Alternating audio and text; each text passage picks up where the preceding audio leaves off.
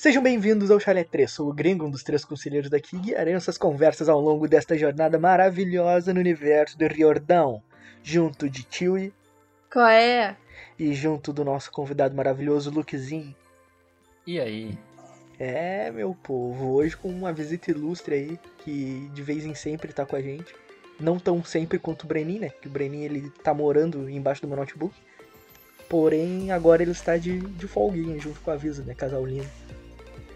Inclusive, Visa está de folguinha porque foi aniversário da Visa, gente. Dia 27. E aniversário do Lukezinho segunda-feira. Chegando. A idade chega pra todo mundo. Todo ano isso, coisa chata. Pois é. Vou.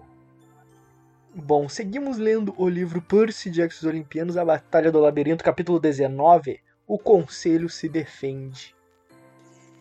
Conselho de Eu otário. acho bom que é o conselho se defende, como se o conselho tivesse, tipo, na bancada pra se defender. atacado. Não é o Grover, tá ligado?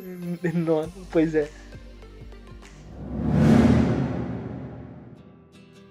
Bom, agora pulando isso, tio, temos mensagens de íris ou não temos? A gente tem uma mensagem de Iris gringo e é uma mensagem muito especial. Uma mensagem que, assim, certas pessoas deram uma furadinha na fila, deram uma roubadinha e mandaram uma mensagem pra gente. Ó, que sabe legal. quem é? Sabe, sabe, sabe, sabe, sabe? Não faço a menor ideia. É a Visas, gente. Puta merda, A que Visas surpresa. fez o roteiro e se, se deixou uma mensagem aqui pra gente. Que eu vou ler agora. Que alegria, hein? Povo gostoso do chalé. Oi, Olha Luquezinho. aí. Oi, Tio. Oi, gringo. Opa, Caraca, botou o nome do Luquezinho primeiro. Oi? Exato, pô. Que Visita, isso? né? Educação, Exato. né? Caraca. Visa sempre sendo perfeita. Dois beijos. Já que não vou participar do episódio de hoje, oh, vou mandar um cheiro pra vocês aí. Pra tio é mais especial, claro, sua maravilhosa. Ai, chupa! Obrigada, Visas, eu te amo. A Visas é perfeita, cara. E aí, me contem, todo mundo animado pra terminar esse livro e começar o quinto? Prontos pra entrar na guerra? Porra. Bem, é isso. é Beijo isso que pra eu vocês. espero. E o coração com as nossas cores. Menos com a minha, maldita. Não botou a minha cor. Desgraçada. não quero mais assunto Não nem com avisas, meu. Não quero mais assunto. Porque tem um. Tem um. Tem um cora. Coraçãozinho. Tem, Tem dois, dois corações. Pois é, não entendi. Eu acho que o teclado dela era a sua Caralho, cor. faz sentido. Não, mas eu não vou aceitar, não vem vermelho. Então não, não vou aceitar. Ela botou o coração dela, botou dois coração pro Breno e não botou pra você, gringo. Eu, se fosse você, eu cobrava na semana que vem. Ah, verdade. O do Breno é dessa cor, faz sentido. É. Eu chamava ela pro fight. Mas, ô gringo, é, pensando, agora no, pensando agora no próximo livro, é, Lukezinho já leu. Cara, eu acho que tu vai curtir, gringo. Acho que não, não posso dar muito spoiler, mas assim, é sempre uma preparação pra uma batalha que tá acontecendo, que é a guerra, tá ligado? Não é tipo missãozinha, é a guerra acontecendo, sabe? E aí, mesmo os capítulos que não tem luta, alguma coisa tá acontecendo referente à guerra, Hum, tipo, sabe? Isso aqui, isso aqui. E aí, aí é maneiro. Tipo, tem aquele iniciozinho de sempre que a gente tá meio, ele meio que situa a gente e depois é só tipo guerra, guerra, guerra, guerra e depois é resolução da guerra. Finalmente, né? Pelo amor de Deus, é o que eu tô esperando desde o primeiro livro. Porra. Tá louco, não aguento mais. Caralho, tu teve paciência também pra É. esperar cinco livros pra guerra, Luke? Ou tu tava meio que cagando pra guerra e foda-se? Só queria ver o desenrolo. Ah, cara, a primeira vez que eu li eu era criança, então. Meio que caguei. Mas quando eu fui reler um pouquinho mais velho, que vai fazer cagou bastante de novo, né? Já, eu. Não, eu já tava mais ansioso. Um, por saber Ah, o que, que ia acontecer, e outro por, sei lá, é, tá na expectativa de estar relembrando tudo isso, de entender mais, porque, mano, quando você é criança, eu li com 11, 12 anos, 13, por aí, eu não tinha tanto senso crítico como, como tem hoje em dia. Não tem hoje em dia, mas acho que tem Ah, mais. Piorar não ia ficar, né? Pô, aí. É, deu uma melhoradinha no meu É, senso com certeza, mano, com certeza. Mas é isso, eu tava bem animado e, igual Tá eu falei, medo? eu tô com medo. Por que tá com medo? Eu tô com medo. porque eu sei o que, que vai Tá acontecer do quê, eu tô cara? com medo. Do quinto livro? da guerra? Ninguém gosta de guerra. A guerra é, Sei, perigosa.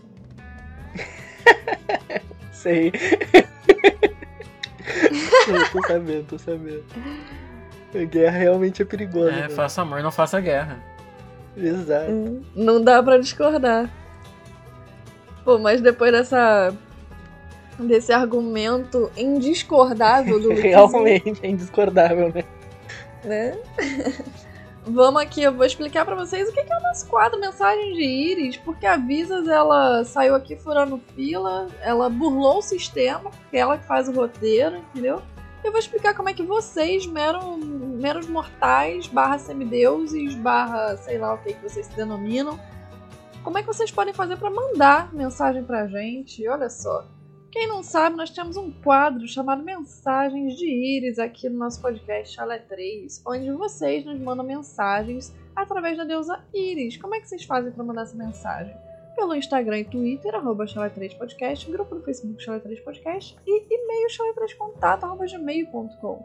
A sua mensagem será encaminhada para a nossa caixa de mensagens, porque nós temos uma fonte de dracmas aqui no Chalé 3, então a gente recebe mensagens, inclusive a cobrar. Aí a deusa vai lá, junta tudo num potinho, depois entrega o potinho assim pra, nós, pra gente, nossa fonte, chega tudo bonitinho, a Visas abre, bota tudo no roteiro e tá aqui pra gente ler e semana que vem você pode aparecer aqui. E quem fez, isso foi quem? O Lucas França, que mandou mensagem pra gente. e Agora a gente tá aqui lendo a mensagem dele, olha que maravilha. Bom dia, boa tarde, boa noite. Bom dia, boa tarde, boa noite. Boa noite. Tamo junto aí. Tás bom? Boa noite. Hidrate, bebam água. Me chamo Lucas, mas atendo pelo meu sobrenome, França. Já é Paris? Venho por meio dessa mensagem de Iris falar que sou um novo Coitado. ouvinte e esperar para mandar. Coitado. Pobrezinho, mano. Coitado, cara. Porra, meus pêsames. Tu vai se divertir, mas tu também vai sentir muito ódio, cara. Então já, já te prepara. Será que ele vai fazer que nem a, e a, esperar. a galera que tava fazendo? Que Davi. tava no início ainda do, dos episódios, mas mandou a mensagem eu via só a mensagem do último episódio. Pá. Será que Eu, ele vai, vai eu ter a acho que sapiência? sim. Porque eu não li a mensagem dele, mas eu vi um pedacinho aqui. E aí passei um olho rapidinho e eu acho que ele fez isso. Ó, show de bola. Um- Uma curiosidade, eu acho que eu nunca comentei isso, mas eu fiz isso também. É, Tipo, o Chalé tava lá na sua primeira temporada, porque eu sou ouvinte do Chalé Raiz. uhum. Quando saía primeira, primeiro livro. Eu pulei dois episódios, escutei o episódio que eu mandei mensagem, aí eu voltei. Nossa, cara, pra mim isso é muito genial. Eu nunca ia ter essa sagacidade. Eu sou também um- não. Me sentindo um nunca idiota, pensaria tá nisso. ligado? Porque agora eu percebo que tá todo mundo agindo como se isso fosse Aham. normal. Ou tá todo mundo mentindo pra pagar de bonzão, ou eu sou muito idiota. Não faço a menor ideia. Exato. de Nós qual dois, gringo. Eu, eu sinto que eu perdi uns 20 pontos de QI, cara. Só por causa Nossa, disso. meu, Caralho. Que aparentemente era uma parada muito óbvia e só a gente. Exato, isso aqui é pior. Ai, ai. Bom, é, ele é um novo ouvinte e ia esperar para mandar a primeira mensagem quando igualasse os podcasts semanais. Mas foi ia intimado pelo Gringo e The Book no episódio 38, 16 do livro Mar de Monstros. Se eu for respondido no próximo capítulo, só verei quando igualar os semanais. Meu Deus. Amo todos e agradeço a vocês por estarem me alegrando todos os dias e peço desculpas pela demora por achar o podcast. Até lá, gente. Pô, tá desculpado, Ah. cara. Tá perdoado, mas que não se repita, né? Já, já fica sabendo. Na próxima não pode demorar. Mas tá perdoado, mano. Aqui é coração de mãe. Não tem problema, não. Pô, mas eu tô com pena de ti, porque pelo que eu entendi, tu vai esperar igualar pra ouvir, mano. Poxa. Ah, mas aí é bom, porque ele vai ser pego de surpresa. Pois é, mas eu não me sinto tão idiota agora. Então tamo junto, Lucas. Tu fez o meu dia. Quer dizer, a minha noite, né? Que a gente grava à noite. Eu fico pensando, mano, coitado desse povo que maratona o chalé fica ouvindo gringo muito tempo. Ah, não sei como que eles conseguem. Cara, eu também não sei, cara. Com certeza é por culpa do resto. Cara, eu não tenho pena nem dessa galera que tá ouvindo gringo. Eu tenho pena da galera que ouviu os primeiros episódios Nossa, com a minha me dá. edição, que eu não Hum. sabia editar e eu tava editando. Eu tenho pena dessa galera. Que eu vi, tipo assim, os cinco primeiros episódios. Porra, essa galera. Eu tinha que dar uma indenização pra, essa, pra esse pessoal. Hoje em dia a gente tem uma edição de milhões, porque antigamente era orçamento de, de um corote e duas sete belas. Não tem nem orçamento até hoje, mano. Qual é a tristeza? A tristeza Exatamente. E o nosso equipamento não melhorou em nada. Foi justamente só a edição que melhorou. É o mesmo! Desde dois anos. Caraca. É o mesmo fone e microfone faz dois anos. E o meu, pra piorar, um lado tá estragado. Então só escuto do O lado meu esquerdo. também! Eu escuto Eu dos dois. edito, eu edito com o fone que só funciona de um lado. Aí você Nossa. fala, tio, por que você não compra um fone novo? Pô, galera. Foge do Não tá rendendo, não tá rendendo tanta grana assim, não. Não tá rendendo grana nenhuma. Ficar gastando assim o tempo todo, não dá. Caralho. Eu acho que o único que deu um upgrade de equipamento foi o The Book e eu. Que eu tinha, gravava com fone de celular, agora eu Exatamente. gravo com fone da Red Dragon. Exatamente. Nossa, verdade, verdade. E o The Book Caraca, saiu. joga na E cara. o podcast que eu tava contigo também acabou, né? Então. É. que tristeza, mano. Os únicos que realmente investiram na parada. Porra. Que tristeza. É, Ah, mas aí o É Lukezinho isso. tá aí com a É a gente. vida. Tá usando, tá usando aí o microfone. tô É, usando, tô Luquezinho. usando. Não, não foi à toa. Bom, e essa foi a mensagem do França. Obrigada, França, por ter mandado, como a Visas diz, um cheiro aqui pra gente. Obrigada, Visas, por ter deixado um recadinho pra animar a nossa noite.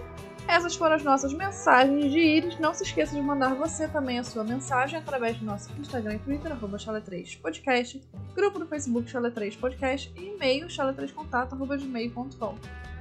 Não seja vacilão, mande mensagem. Peraí, peraí, deixa eu mandar uma mensagem pro Lucas França. Lucas, essa é uma mensagem do passado. Hoje é dia 28 de setembro de 2020. Você provavelmente está vendo isso no futuro, no caso ouvindo. E aí fica a pergunta: valeu a pena esperar tanto pra ouvir essa mensagem, cara?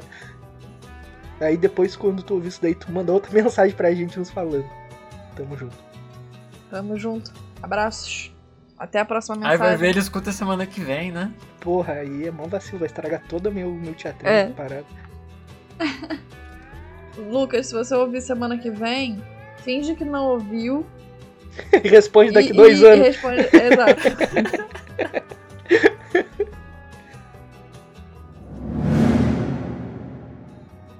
e vamos para a sinopse. Despedidas e mortalhas. O capítulo 19 de A Batalha do Labirinto está cheio de despedidas, daqueles que morreram e daqueles que precisaram partir. E no fim, o deus egoísta mostra que pode ser legal. Nossa. Pô, eu podia pedir pra Visas fazer a sinopse dos capítulos antes de eu ler os capítulos, né? Que assim dá má vontade de ler.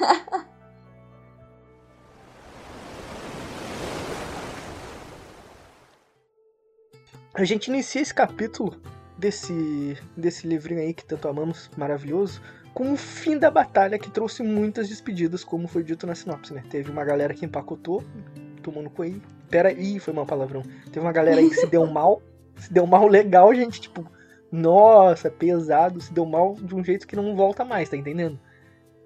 E aí os campistas ficam naquele clima, né, de, de velório, né, se reuniram ali pra queimar as mortalhas dos heróis perdidos, aquela coisa toda, né, tristeza pós-batalha.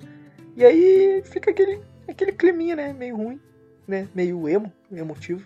Dentre os lembrados por Percy havia o, o Lee Fletcher, filho de Apolo e Pollux, filho de Dionísio, que Pollux. Pollux. É que não, não tá com acento, né? Aí é Pollux.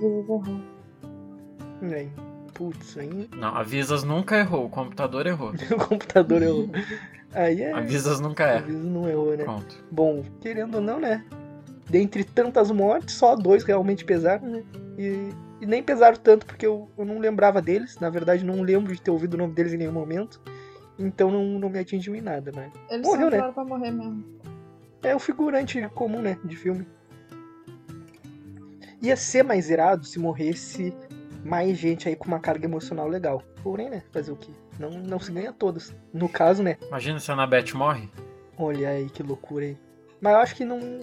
Acho que não. Acho que a Anabeth não pode morrer ainda. Antes ela tem que fazer alguma coisa útil. Voltando pro ponto do debug, que o debug falou, acho que foi na Maldição do Titã, que seria maneiro se a Annabeth morresse. Não foi? Falou. É... Ah, eu acho que Eu traria lembro. uma carga emocional boa mesmo.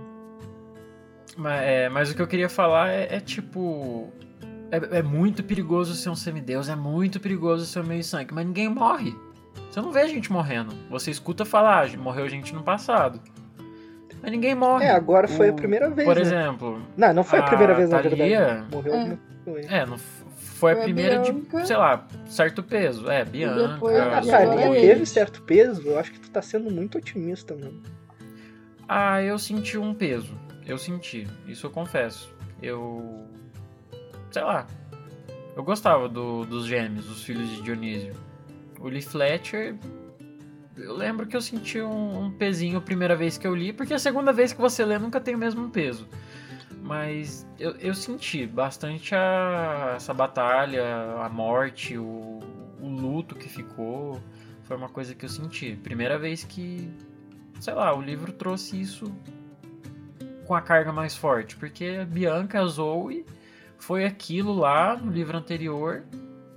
Eu acho que a Zoe pesou mais do que eles dois, porque a gente passou um livro inteiro, Aturando primeiro ela. odiando ela, depois Hum, Faz sentido.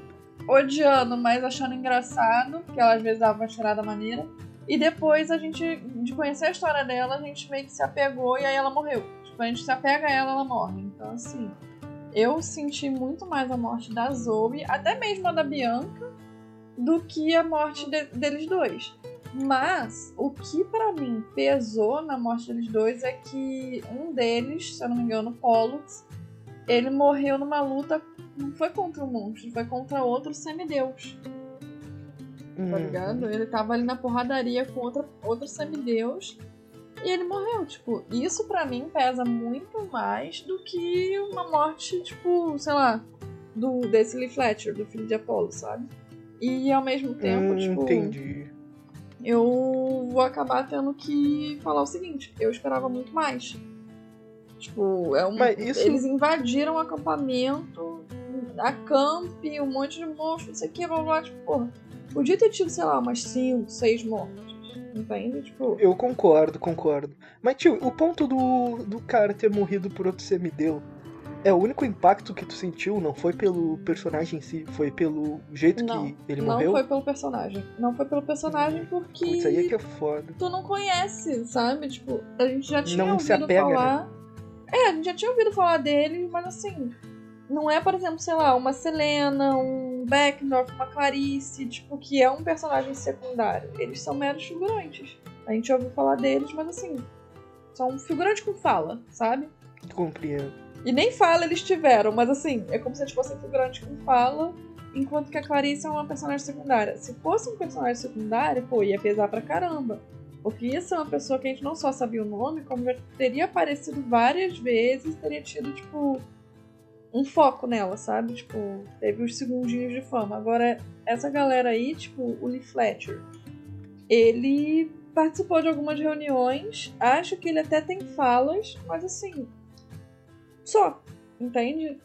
É meio que se fosse, por exemplo, um irmão da Clarice, que é uma personagem que a gente tem um pouco mais de, entre aspas, empatia, tipo, a gente conhece melhor ela.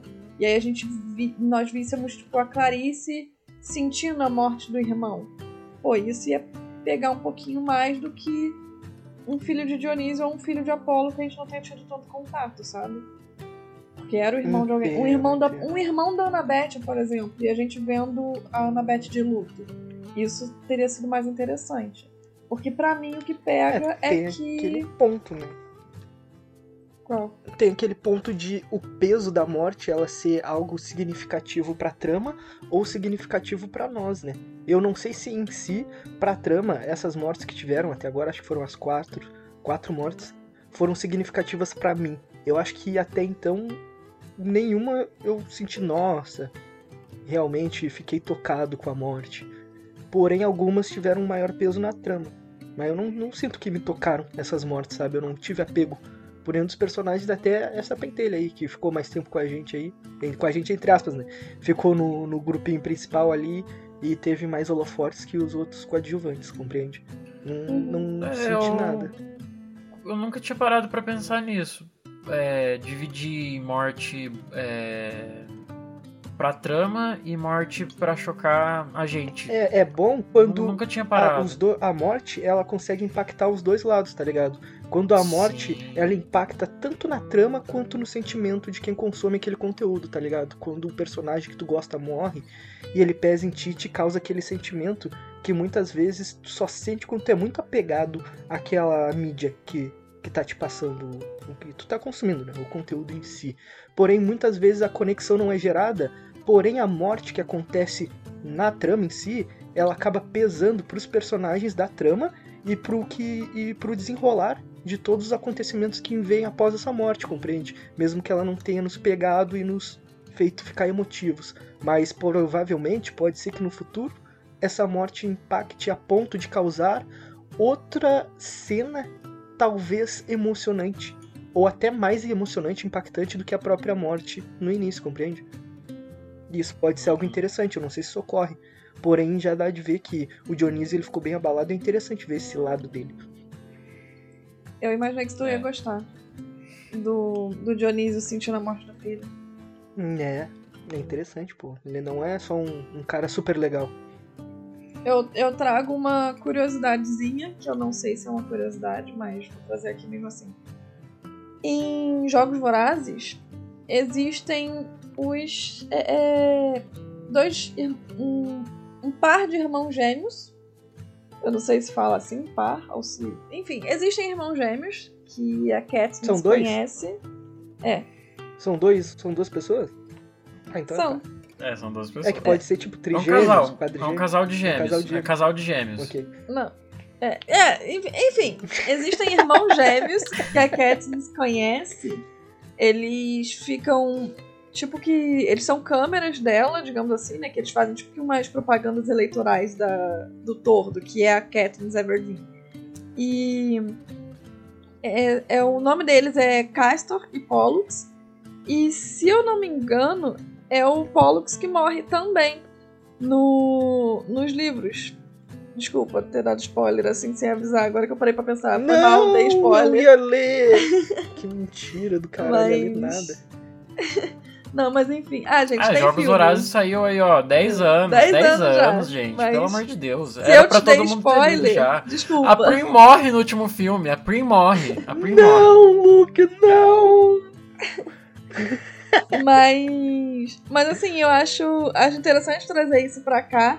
Eu posso estar tá, errada, pode ter sido o Castor que morreu lá, mas enfim. É, só quis trazer isso pra cá porque tem um, um outro livro que é o da. Inclusive, que a gente já falou aqui, até de um podcast sobre, que é o Filhos do Submundo, e tem os livros da Cassandra Clare, que são os Instrumentos Mortais, em que nesses livros nós temos o feiticeiro Magnus Bane.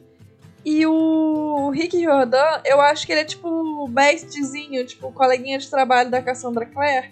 E aí, quando ele foi fazer a, a saga dele de, de mitologia nórdica, ele Magnus botou Chase. o nome do Ah, rapaz de Magnus. E ele, na, naqueles agradecimentos que tem em todo livro, o Riordan geralmente agradece a esposa, aos filhos, isso, aquilo. Ele bota um agradecimento de, ah, é, pra minha amiga Cass- Cassandra, tipo, obrigada por me emprestar o nome Magnus, tipo, alguma coisa assim. E a Cassandra, num dos livros dela, botou, tipo, um agradecimento pro Riordão, tipo, ah, não sei o que, tipo, meu amigo Rick, Riordão, alguma coisa assim, sabe? E aí eu só quis trazer essa informação pra cá, porque eu acho que vai ter gente que pode gostar. E é isso. Interessante, pô, legal. Sim, gente, é muito legal. Instrumentos Mortais é muito bom, recomendo todo, pra todo mundo ler. Assim. Pô, E é eu muito fiquei até comum- curioso com a parte do nome agora. O Pollux morreu, eu tive que até procurar no Google o que que é Pollux. E pra quem não sabe, é a estrela mais brilhante da constelação de Gemini. Olha só. É a 17 mais brilhante de todo o céu. Então aí, ó. Porra. Não é tão brilhante Al- assim, né? É a 17. Mas tá no top 20. Pô, mas como tem, sei lá, milhões de estrelas, é maneiro. Pá, É caralho. uma pô. boa posição. Mas com certeza o nome ia ser mais impactante se fosse da estrela mais brilhante, né? Exatamente. Escolher o Isso, da com certeza. 17 mais brilhante é muito. É muito específico, tá ligado? Mas eu acho isso legal porque que é realmente isso. É, muita gente, tipo, vê em filme algum nome, tipo, acha interessante, aí bota no filho, ou então, tipo, alguém que tá escrevendo alguma coisa gosta muito de um artista ou de alguém da família e bota o nome de um personagem para homenagear.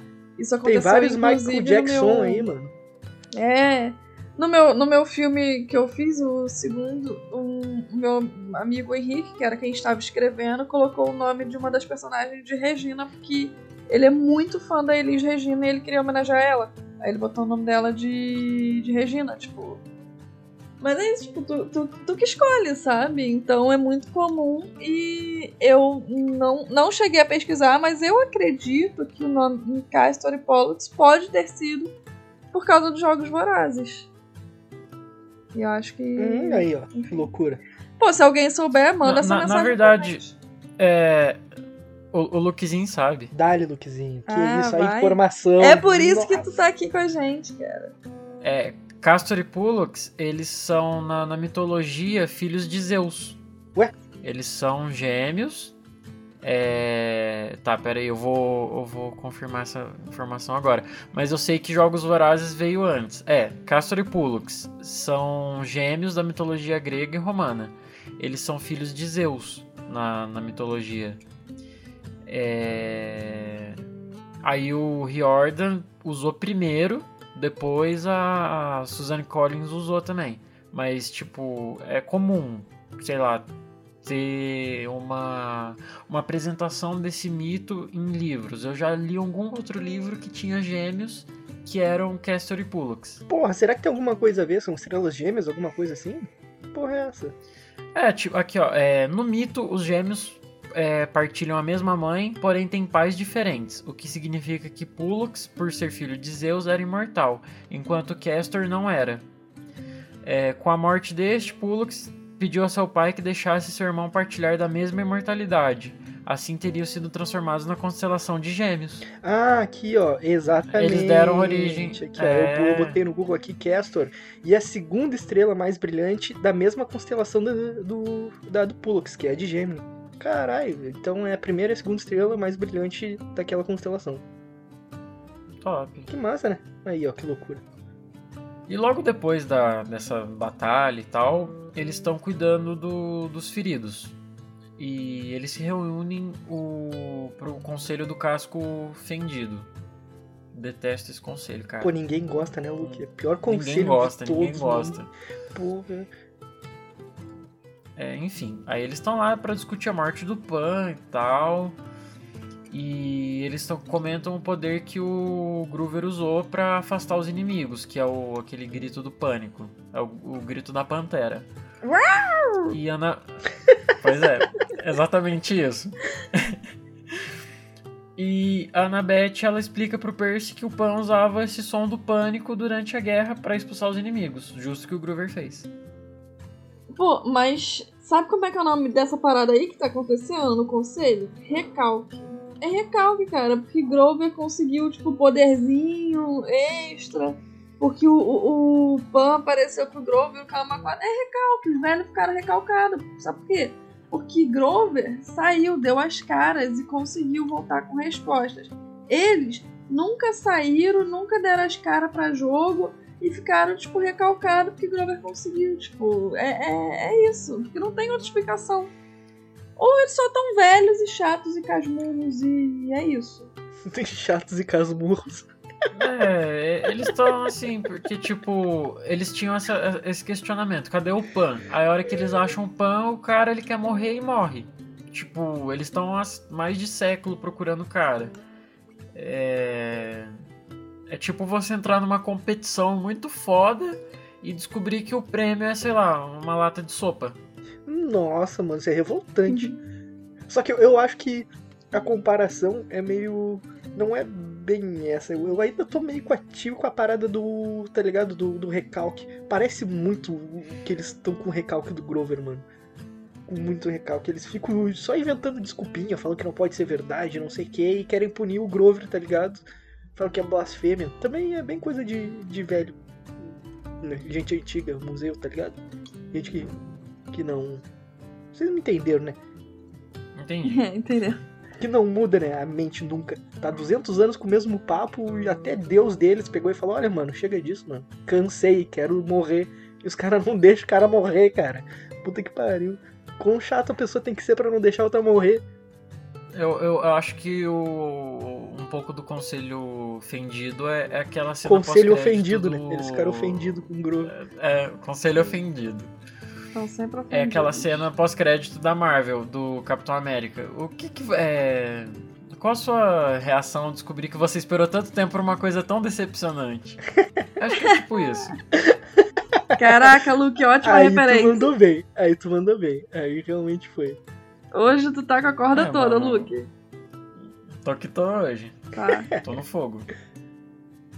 Bom, né? Aí, mas mesmo após todos contarem o que testemunharam lá e Grover insistir que Puck queria morrer e tudo mais e cada um cuidasse da sua vida e não sei o que, que agora é responsabilidade aí da, da galera cuidar da natureza, Pan não tem nada a ver com isso, cantou pra subir, essas coisas assim. Quer dizer, cantou pra descer, né? Virou adubinho. Sileno e os outros ficaram, tipo, putos, tá ligado? Eles não acreditaram ou não quiseram acreditar na voz do Grover, aí, o nosso queridíssimo herói. Então eles pegaram e, e foram reclamar, né? Que a única coisa que eles fazem é reclamar, porque sair para resolver as coisas eles não resolvem. Eles não foram procurar o Deus que eles tanto querem, que eles tanto amam. Eles só ficam lá, coçando o saco e, e julgando os outros. Um bando de otário. Porém, logo chega Dioniso e bota pra fuder em cima deles, né? Que eles estão enchendo muito saco. E Dioniso é poucas ideias, ainda mais que o filho dele empacotou, então menos ideias ainda. Pois é, e eu não lembro agora se você chegou a comentar isso do Dionísio antes de a gente começar a gravar ou não, então vou, vou, vou acabar repetindo. Que eu sabia que tu ia curtir essa parada do Dionísio, né? Dele mostrar meio que tipo uma humanidade, talvez.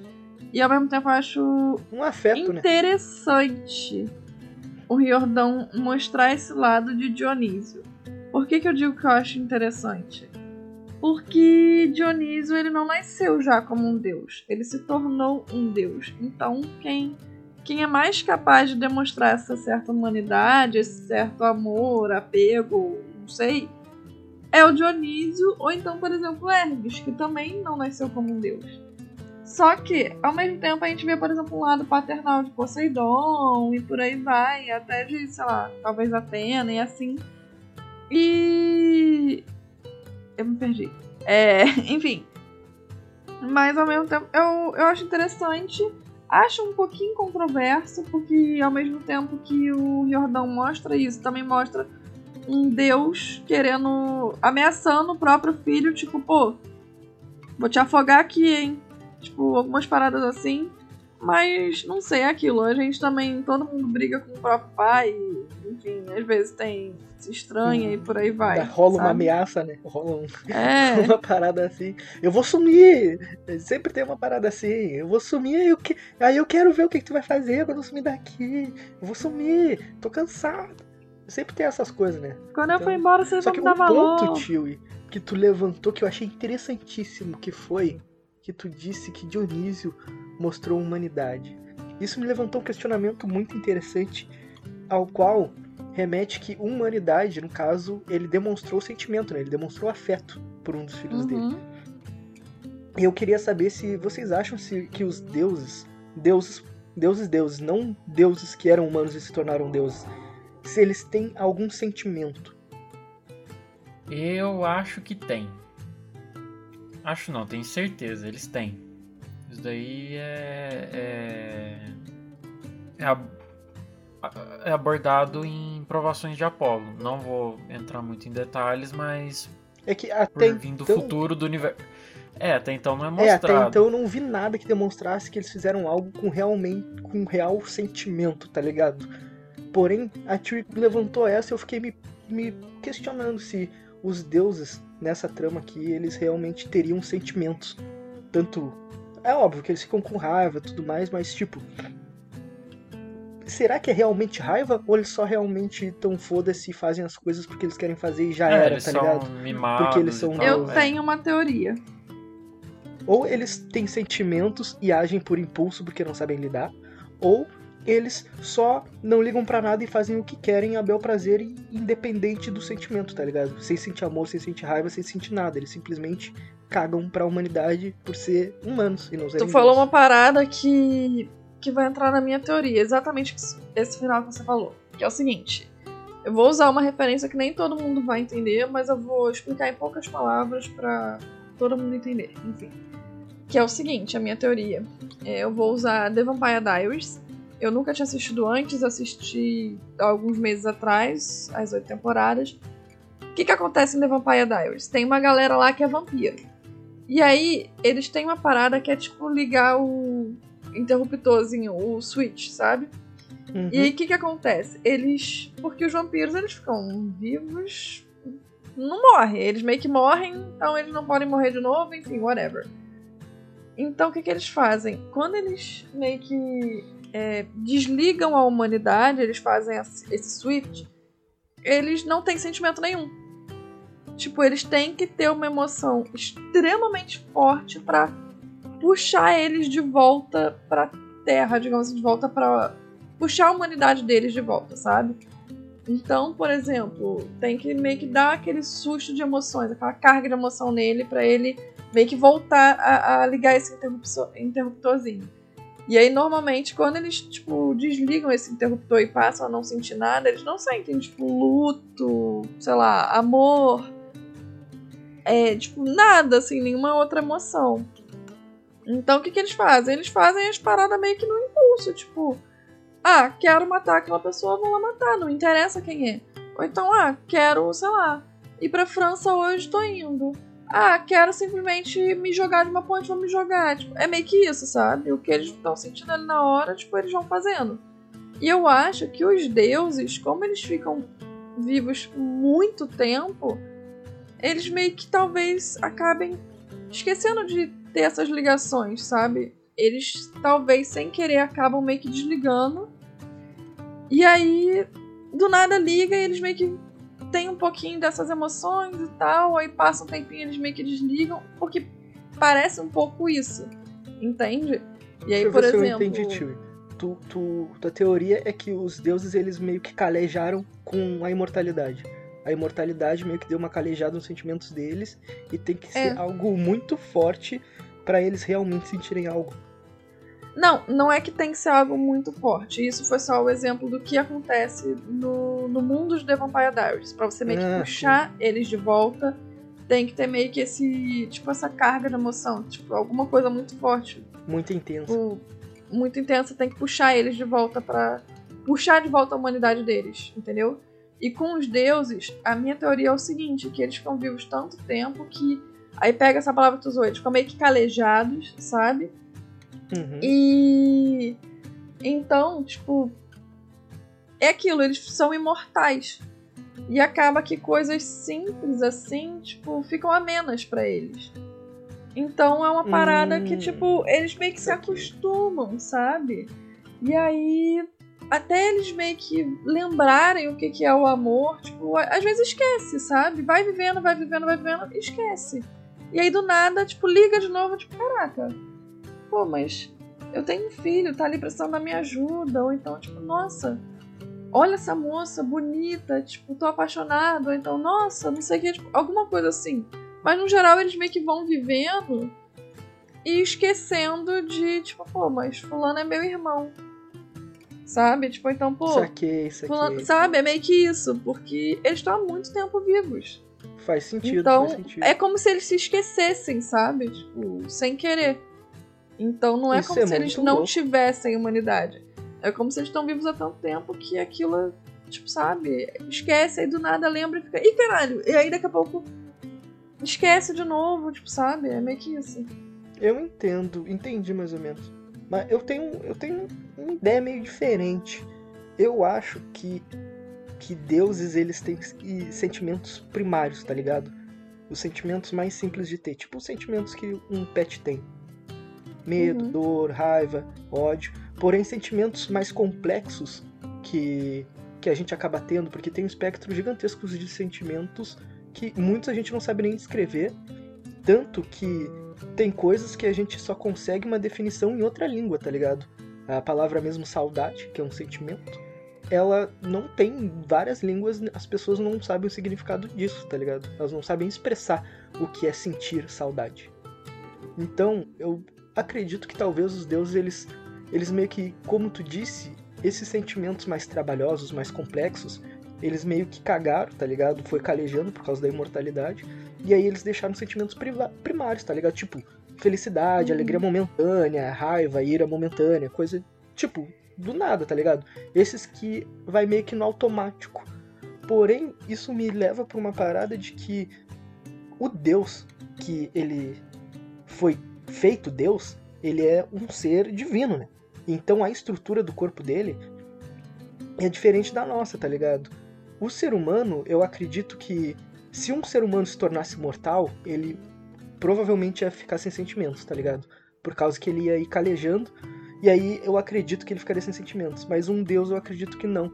Eu acho que isso é uma parada que é dele, tá ligado? Que é o deus ele ia conseguir saber lidar com essa situação justamente por ser um ser superior, tá ligado? Ele não teria uhum. a dificuldade que um humano teria nessa situação.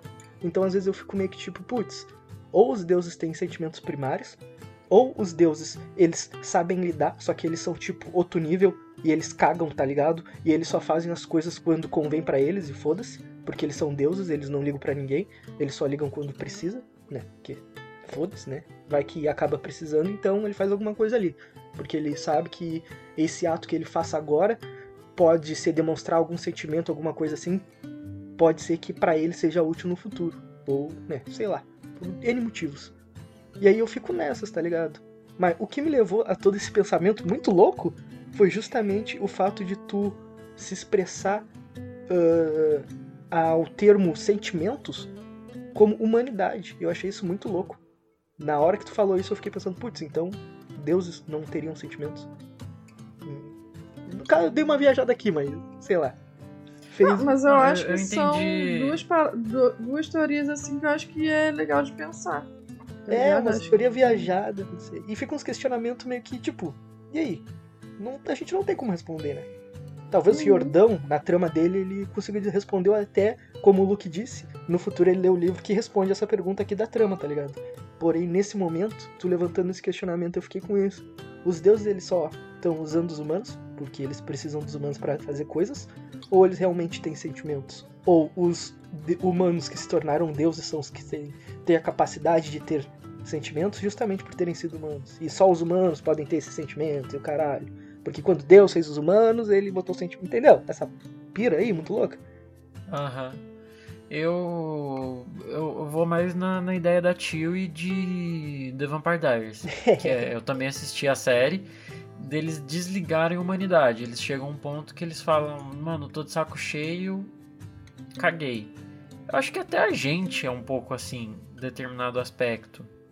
A gente começa a não ligar para algumas coisas que a gente deveria dar valor. E a gente tem que ser lembrado disso. E os deuses, eu acho que estão nessa vibe. Porque o Apolo mesmo, sem querer dar muito spoiler, ele tem o seu arco dramático de, de redenção em cima disso.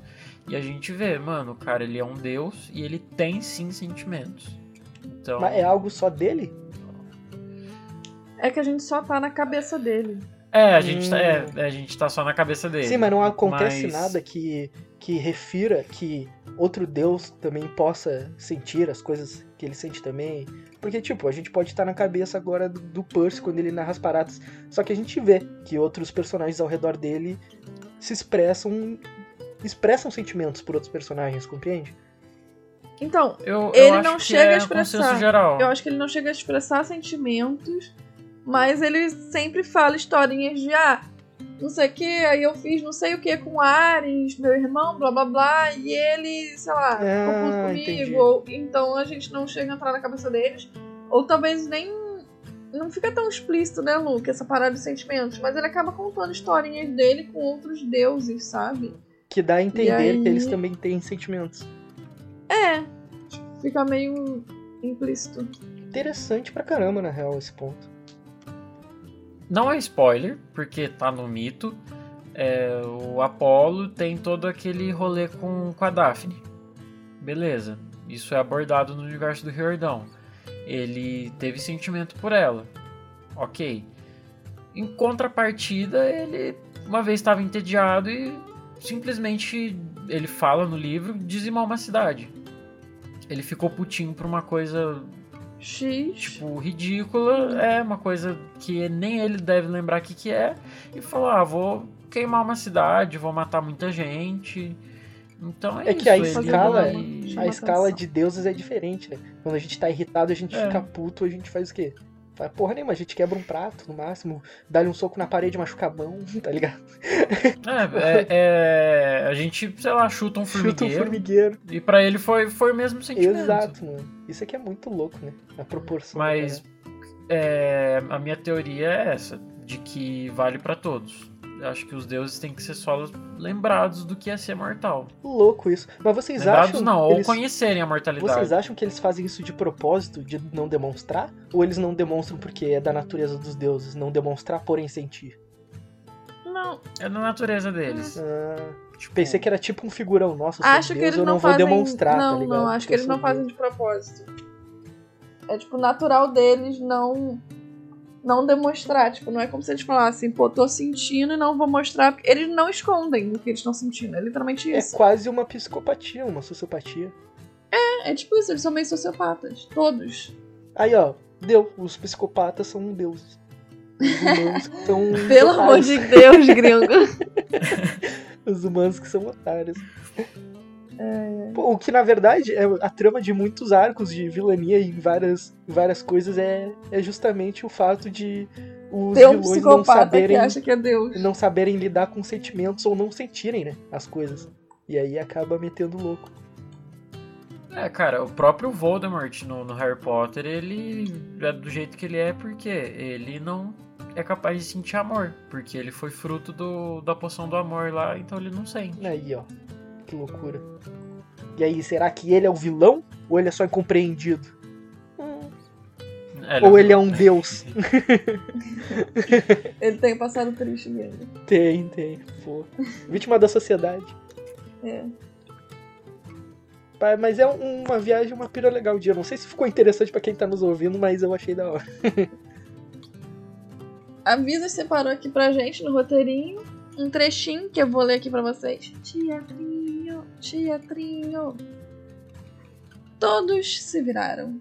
Entrando no bosque vinha Dionísio. Ele usava um terno preto formal e, por isso, eu quase não o reconheci. Gravata púrpura e camisa roxa. O cabelo escuro e encaracolado cuidadosamente penteado. Seus olhos estavam injetados como sempre e o rosto rechonchudo e corado. Mas ele parecia estar sofrendo mais de pesar do que de abstinência de vinho. Todos os sátiros se levantaram em respeito, fizeram uma, uma reverência quando ele se aproximou. Dionísio fez um gesto com a mão e uma cadeira brotou do chão perto da de Silene. Um tronco feito, um trono feito de parreiras. Dionísio sentou-se e cruzou as pernas. Estalou os dedos e um sátiro apressou-se a lhe oferecer uma travessa com queijos e biscoitos e uma coca diet. O deus do vinho olhou a multidão reunida à volta. Sentiram minha falta? Os sátiros, mais do que depressa, concordaram e curvaram-se. Ah, sim, muito mesmo, senhor. Bem, eu não senti falta deste lugar, disse Dionísio áspero. E é só isso mesmo. Caralho, Dionísio. É, Dionísio é muito é pica. o Dionísio sendo Ele é Dionísio. muito bom, meu. Nossa, tava, tava com saudade do, do Dionísio. Dei até uma gaguejada que fiquei muito emotivo. O cara é muito bom. Posso ser muito séria, eu, eu fiquei tão distraída, tipo, ao longo desses capítulos, lendo. É, é que querendo ou não, tipo, muita coisa aconteceu, né? Tipo, cada hora eles estavam num lugar diferente, aí combatia alguém, aí tinha parada de pan, aí tinha sonho, tinha, tipo, muita coisa acontecendo que eu esqueci que o Dionísio não estava presente. Eu também. a gente ainda não tinha visto o Dionísio esse livro inteiro. Eu não E cheguei a eu- dar falta dele até ele aparecer. E aí, quando ele apareceu, tipo, deu uma isso. sensação de satisfação, tá ligado? Tipo, ah, o cara aí, ó. Ele mesmo. Tá ligado? Uhum. É, eu, eu gosto da, da, da presença dele no livro. Acho interessante. Ele tem um. Ele tem um. Ele teve o arco dele, né? Meio que de redenção. Não sei se foi considerado um arco de redenção ou não. Porém, ele teve o um momento dele. E antes disso, ele já tem um, uma personalidade muito interessante. Ele é uma persona interessante. Não tem como não ficar intrigado e, e não achar da hora o, o jeito dele, né? E a personalidade dele. Se destoa muito a tudo que tem ao redor. Então, vou te falar que ele é o massa. tipo de adulto que as crianças não gostam, mas que os Exato. outros. Tipo, sabe aquele professor que vocês. Ninguém da sala gostava, nenhuma turma, nada. Só que os outros professores ficavam falando, tipo, nossa, por que vocês não gostam de fulano? Ele é tão legal. Exatamente. Ele é o tipo de adulto que as crianças não gostam, mas que os adultos gostam. Eu e concordo eu, eu percebo isso, porque quando eu era mais nova, que eu lia, eu ficava, nossa, o Dionísio é um saco. Eu só meio que gostava dele, tipo, no último livro, sabe? Antes eu achava ele só chato.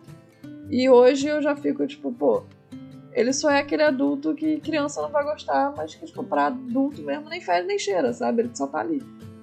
Exato, às vezes a gente é vai amar ele, tá ele e às vezes a gente vai odiar ele. Ele, tá ele só tem o jeito dele e foda-se. Uhum. Mas o curto jeito dele acaba se destacando bastante. Ainda mais pelo fato dele ter um cargo de Deus. Isso é interessantíssimo. O, o modo que ele se porta. Até porque, parando para pensar, né? Todos os deuses eles são bem caricatos, né? São, acabam sendo interessantes de, de várias maneiras diferentes. Porém, Dionísio eu acabei pegando um, carinho especial por ele. Isso que tu falou, eu acho que é, eu acho que é bem isso. Eu acho que o Riordão soube dar uma personalidade, tipo. Interessante, justa, né? pra cada justa um. e interessante para cada um, tipo, sabe? É. Eu acho que ele, em nenhum momento, ele menosprezou a história de nenhum dos deuses, tipo, e nem a personalidade, tipo, de nenhum, sabe? Ele simplesmente pegou e criou meio que do zero uma personalidade, porque é óbvio que a gente não vai saber qual que é a personalidade de um deus de dois mil anos atrás, da Grécia e sei lá. Só que eu acho que ele soube fazer bem, tipo, é, os personagens dele baseados de um deus. deus da Grécia no livro do Riordão não encaixar, né? Ia ser uma loucura, é. um monte de, de crimes acontecendo a todo momento, então realmente é. não, ia caber tipo no livro. Isso. Porém, Só que eu acho soube, que é isso, ele soube. Ele soube transcrever bem. É. Cada um tem a sua personalidadezinha, tipo, pra mim, todas fazem sentido. Tipo, agora que eu tô lendo, analisando, todos os que apareceram agora para mim fazem, tipo, super sentido, sabe? Uhum. Pode ter gente que pode vir e falar, ah não, mas, pô, botaram o Ares como idiota. Ah não, mas ele bota a Afrodite como se ela fosse fútil. Ah não, mas ele. Cara, tipo, eu acho que, num geral, ele fez um bom trabalho tem coisas que um ou outro vai discordar, mas pronto. Se ele não deixasse o, os deuses caricatos ou com personalidades mais marcantes, eles iam ser todos genéricos, iam ser todos iguais, iam ser todos só com uma presença de superioridade, falando coisas tipo mestre dos magos e metendo o pé, tá ligado? A única coisa que ia mudar é os poderes. Então faz sentido ele trazer esses trejeitos mais humanizados para os deuses, e, querendo ou não, adicionar um vício humano que represente a personalidade daquele deus, porque encaixa um pouco na história dele. Eu acho que faz sentido. E eu acho que, querendo ou não, acaba sendo interessante. É óbvio, tem umas coisas que a gente acaba não curtindo porque a gente considera determinados gostos ou trejeitos ou, ou estilos muito idiotas, ou a gente não curte, tipo a parada superficial, ou talvez o Dionísio ser, ser um escroto bêbado, ou coisa do tipo assim. Tem gente que não vai curtir, tem gente que vai se identificar, e tem gente que vai falar, ah, foda-se, ele é só mais um aí que tá aí, e beleza, ele tem a personalidade dele. Então eu acho que faz parte, e, nisso ele mandou bem. Eu consegui eu gostar, concordo. eu consegui respeitar todos os deuses que foram apresentados, tá ligado? Não teve nenhum personagem que era deus que eu vi e falei, ah, mano, toma no cu, mano, que mano é deus o que, baita trouxa, nada a ver. Não teve nenhum. Teve outros personagens, né? Mas aí são figurantes. Ou são personagens aí da trupe aí que, que às vezes não fazem porra nenhuma, mas estão aí e aposto que eles vão ficar tanto tempo não fazendo porra nenhuma que eu vou ler tantos livros que no final da parada, se acontecer alguma coisa com eles ou se não acontecer nada, ou se eles só não estiverem perto, eu vou acabar sentindo falta, tá ligado? Porque tá o tempo inteiro ali, aquela merda ali vai fazer sete livros que a porcaria tá ali e não ajuda nada, ajuda uma vez a cada dez capítulos, e aí é foda, né? Porém, eu acho que faz parte, né? Fazer o quê? Veio o Jason na minha cabeça aqui agora. Você nem sabe quem que é, mas enfim. É, Deixa em off. Mas concordo com você. Eu acho que. Eu concordo da parte de. Pra mim é. Foda-se. Pra ti é foda-se. Os, deu- é, os deuses os deuses estão cagando, eu também tô cagando pra eles. Isso aqui, isso aqui. Então o Groover ele tá contando a história pro Dionísio, que acaba acreditando nele. Só que o conselho do casco ofendido se sente ofendido e fala que quer iniciar uma votação. É, o Kiron e o Dionísio vota pro Groover ficar na, no Quem acampamento. diria, né? Porque eles estão chamando. Eles estão chamando o Groover de herege. Estão falando que ele é traidor, que é tudo mentira, que o Pan tá, tá, tá vivo ainda. Só que o Dionísio e o Kiron são contra. Aí o, Dionísio, ele. Nesse ponto eu amo o Dionísio. Amei o Dionísio nessa parte. O conselho ofendido tem três votos pro Groover ir embora. Aí o Dionísio fala, mas eu sou um deus, meu voto vale dois. Isso é muito bom, É cara. incrível. Isso é muito Ele bom. parece um adulto no meio de uma discussão de crianças. As crianças, ah, a gente ganhou o adulto. Não, porque eu sou adulto, meu voto vale dois. Tipo, é Exato. difícil. 100%. Tipo isso, meu. Não, aí Hum. depois eles, ah, mas aí ficou empatado, não pode ficar empatado. Aí o Diniz, então acaba essa porra desse conselho, foda-se. Vambora, tô doido pra ir pra minha casa. Tipo, cara, Muito ele tira bom. umas é, regras ele- do, sei lá, do CU pra, enfim, fazer o que ele quer e é isso. Quem é que vai contra-argumentar, né? Não são deuses, então o que eles podem fazer é aceitar, né? Vai botar esse Sileno aí pra discutir com o Dionísio. É, Vai virar caldinho de bode. é isso que eu acho louco, meu. Pare... Esse bagulho do- da votação eu achei muito escroto, vou mandar real. Porque eu não, eu não consegui sentir que esse conselho do casco fendido tem um poder a ponto de cada um deles votar e realmente ter o peso do voto de um deus, tá ligado? Eu realmente não, não Ah, senti. pra então, começo de o conversa, que que pegou o Kiron tá fazendo isso- Pois Que é, que o meu. Tipo, sabe por que, que o Kiron tem um voto? Exato. E os caras são, tipo, ele é o chefe do acampamento. os outros são bodes velhos, literalmente. Eles não fazem nada. Eles só ficam lá no conselho, coçando o saco, tá ligado? E eles têm o mesmo peso do que um deus, do que, do que o nosso glorioso Kiron. Eles têm. E aí, porra, eu achei justíssimo o Dionísio pegar e falar: olha, como eu sou deus, o meu voto vale dois. E foda-se. Acabou a brincadeira. Porque eu não, não consegui sentir poder no conselho do casco fendido. Pra mim, eles eram tipo o grupinho ali dos sátiros, que os sátiros são. uh, ficam ali, né? uh, fazendo as coisas pro Dionísio e tudo mais, ajudando tipo a galera um do camping. Eles são tipo o- o- os empregados, não os empregados, mas eles são serventes dos deuses, tá ligado? Então não tem porque o conselho deles ter o- três pessoas, três carinhas ali, e cada um ter o peso de um voto de- dos patrões deles, ou sei lá, de alguém acima deles. Então eu achei, sei lá, mano. Só sei que em nenhum momento eu senti que eles tinham tanto poder assim. Parece que se eles não gostassem de alguma coisa, eles iam pegar, chamar todos os deuses e abrir uma votação entre eles e os deuses. E se por um acaso só tivesse um deus e eles votassem três ali, eles ganhavam qualquer coisa, tá entendendo? Aí, porra, palhaçada. Eu. Nesse capítulo em específico, eu senti como se fosse o Clube do Bolinha, tipo, bem, sei lá, filme dos anos 2000, que tinha o, o, o clubezinho da piscina, e aí tinha a Patricinha, a loira, tipo, e aí a loira falava: não, tem que ir todo mundo de rosa às quartas, e aí vinha uma morena e falava: ai, mas por que, que tem que ser assim? Eu descobri que na verdade a gente não precisa usar rosa. E aí ela fica, não, você não pode entrar aqui, tá errado. E aí a outra fica, não, mas é sério, escuta a minha história. Aí todo mundo escuta a história, aí fica o lá atrás, ah, mas será que é verdade? Não, mas eu acredito nela, não, mas fulano tá. Sabe? Aí fica aquela coisinha, aí daqui a pouco corta pra. Não, mas não pode ser assim. Aí corta pro pitido sileno. E aí depois ela virando e falando, eu proponho uma votação. Você está expulso do clube da praia. E é isso. Criei É. todo um roteiro baseado no pedido sileno. Eu vi. O Sileno é a Regina George. Pronto. Não, eu criei todo um roteiro de filme da Sessão da Tarde dos anos 2000 baseado nesse pitizinho que o Sileno deu. Grover, você não pode mais participar do, grupo, do, do clubinho de procuradores de fã. Você vai perder sua licença, não pode mais ficar aqui. Vai Perdeu a embora. carteirinha. Me dá a carteirinha aqui. A carteirinha está sendo rasgada. Vai ser confiscada a carteirinha. Está banido. Porra, mano. Foi tipo eu- isso, cara. Se eu fosse Dionísio e eles falassem, ah, eu quero uma votação, nossa, eu ia me sentir muito ofendido, mano.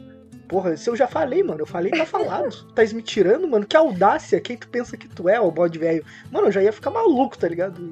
Mas ele, ele saiu com Aqui. classe.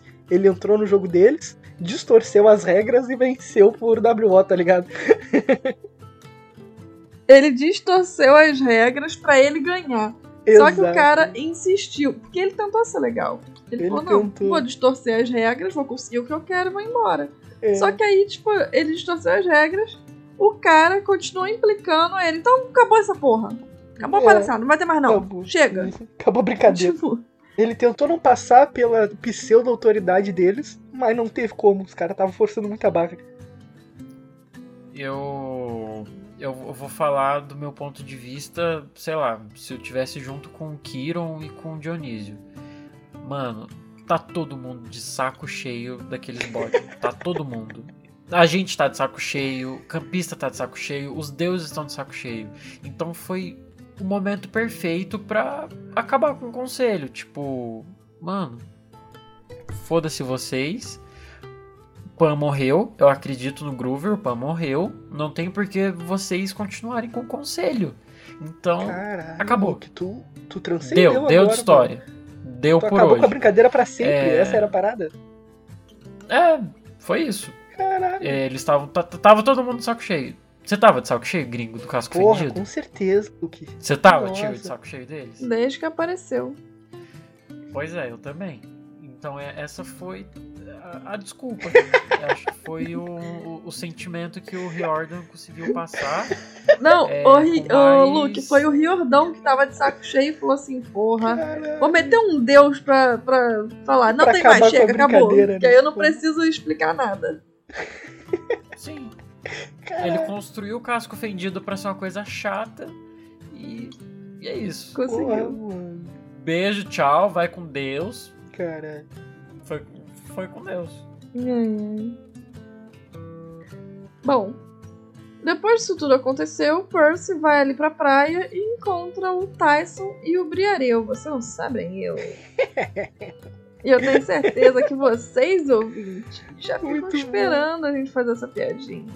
Ah, a é automática na cabeça, tio. Tu fala o bagulho e Claro. automaticamente completa. Se eu não falasse, eu tenho certeza que ia ter gente que ia ficar chateado, cara. Não, mano. Com certeza. Mas o cérebro completa sozinho, não tem como. Bom, o Tyson, ele tá passando, tipo, instruções sobre como é que o Briareu chegaria nas forjas de Poseidon. Aí ele fala, tipo, pô, tu vai em frente lá no mar, vira à esquerda quando tu vê um navio lá esquisito, aí daqui a pouco faz isso aqui, pum, chegou nas forjas, e é isso aí. Bom, ele, o próprio Tyson, no caso, resolveu continuar no acampamento com o Percy pra ajudar ele, e o Briareu vai embora vai, vai caçar o que fazer lá na forja dos Ciclopes. E depois o Tyson e o Percy saem pra jantar. Os filhos de Apolo estavam meio que tentando animar a galera. Só que o Percy, tipo. Ninguém tá meio que muito animado. O Percy dá uma olhada ali pelos arredores do acampamento. E ele percebe que o Nico não tá ali.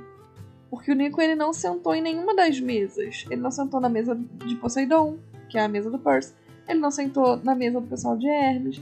Ele não sentou nem na mesa principal com Kiron e Dionísio, sendo que o, o próprio Kiron ofereceu.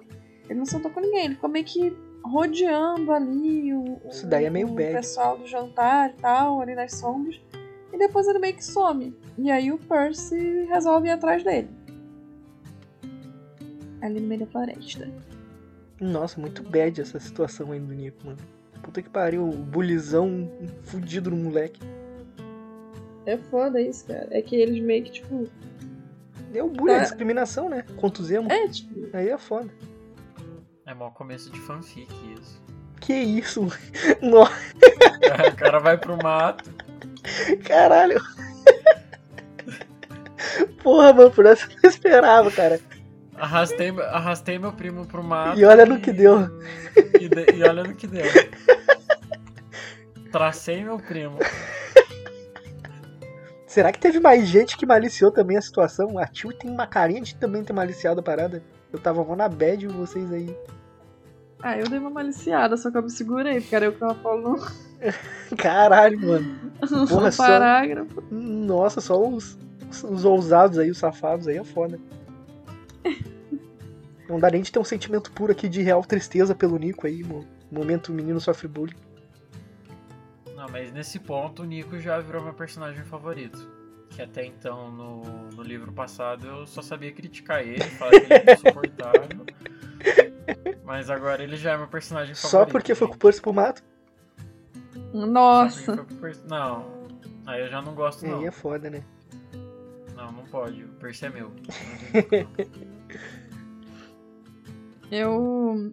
Eu acho que isso é meio complicado, porque, tipo, todo mundo meio que tenta disfarçar essa parada de, ah, você não é bem-vindo. Todo mundo meio que tenta, tipo, sabe, você não quer.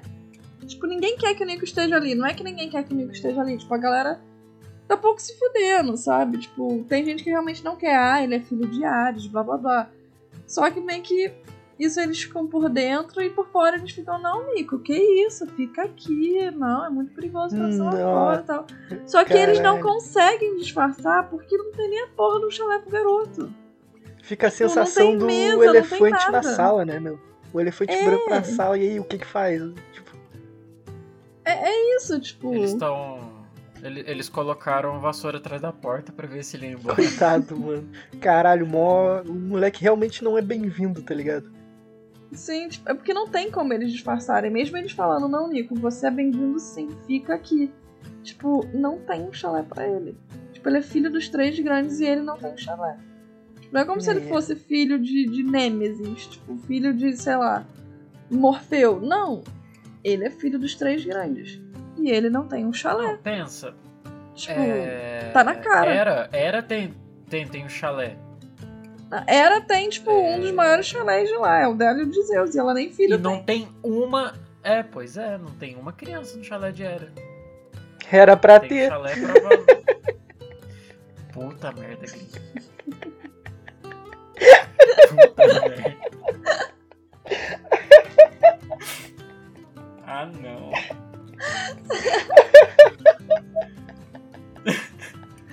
Caraca, estragou toda a linha de pensamento, cara. Porra, podia botar o, o Nico lá, né, porra, coitado. Eu não tinha ninguém É, lá. né, nunca tem ninguém lá. Tava só juntando uns pó e Caralho, tal. tem gente que limpa aquela merda? Porra, Ah, as arpias. caralho, deixa o menino lá então, pô, coitado. Nem móvel deve ter. Deve ser que nem o, o chalé do Percy no, no teaser. Deve ser só a frente. Aí ele, aí, ele abre e não tem nada. Ele abre, não tem parede, tipo não tem isso. nada. É, é um colchão de ar. O dia que ele chama. Meu, corta isso do, do episódio, pelo amor de Deus. O dia que ele chamar na Beth pro, pro chalé é só pau e água.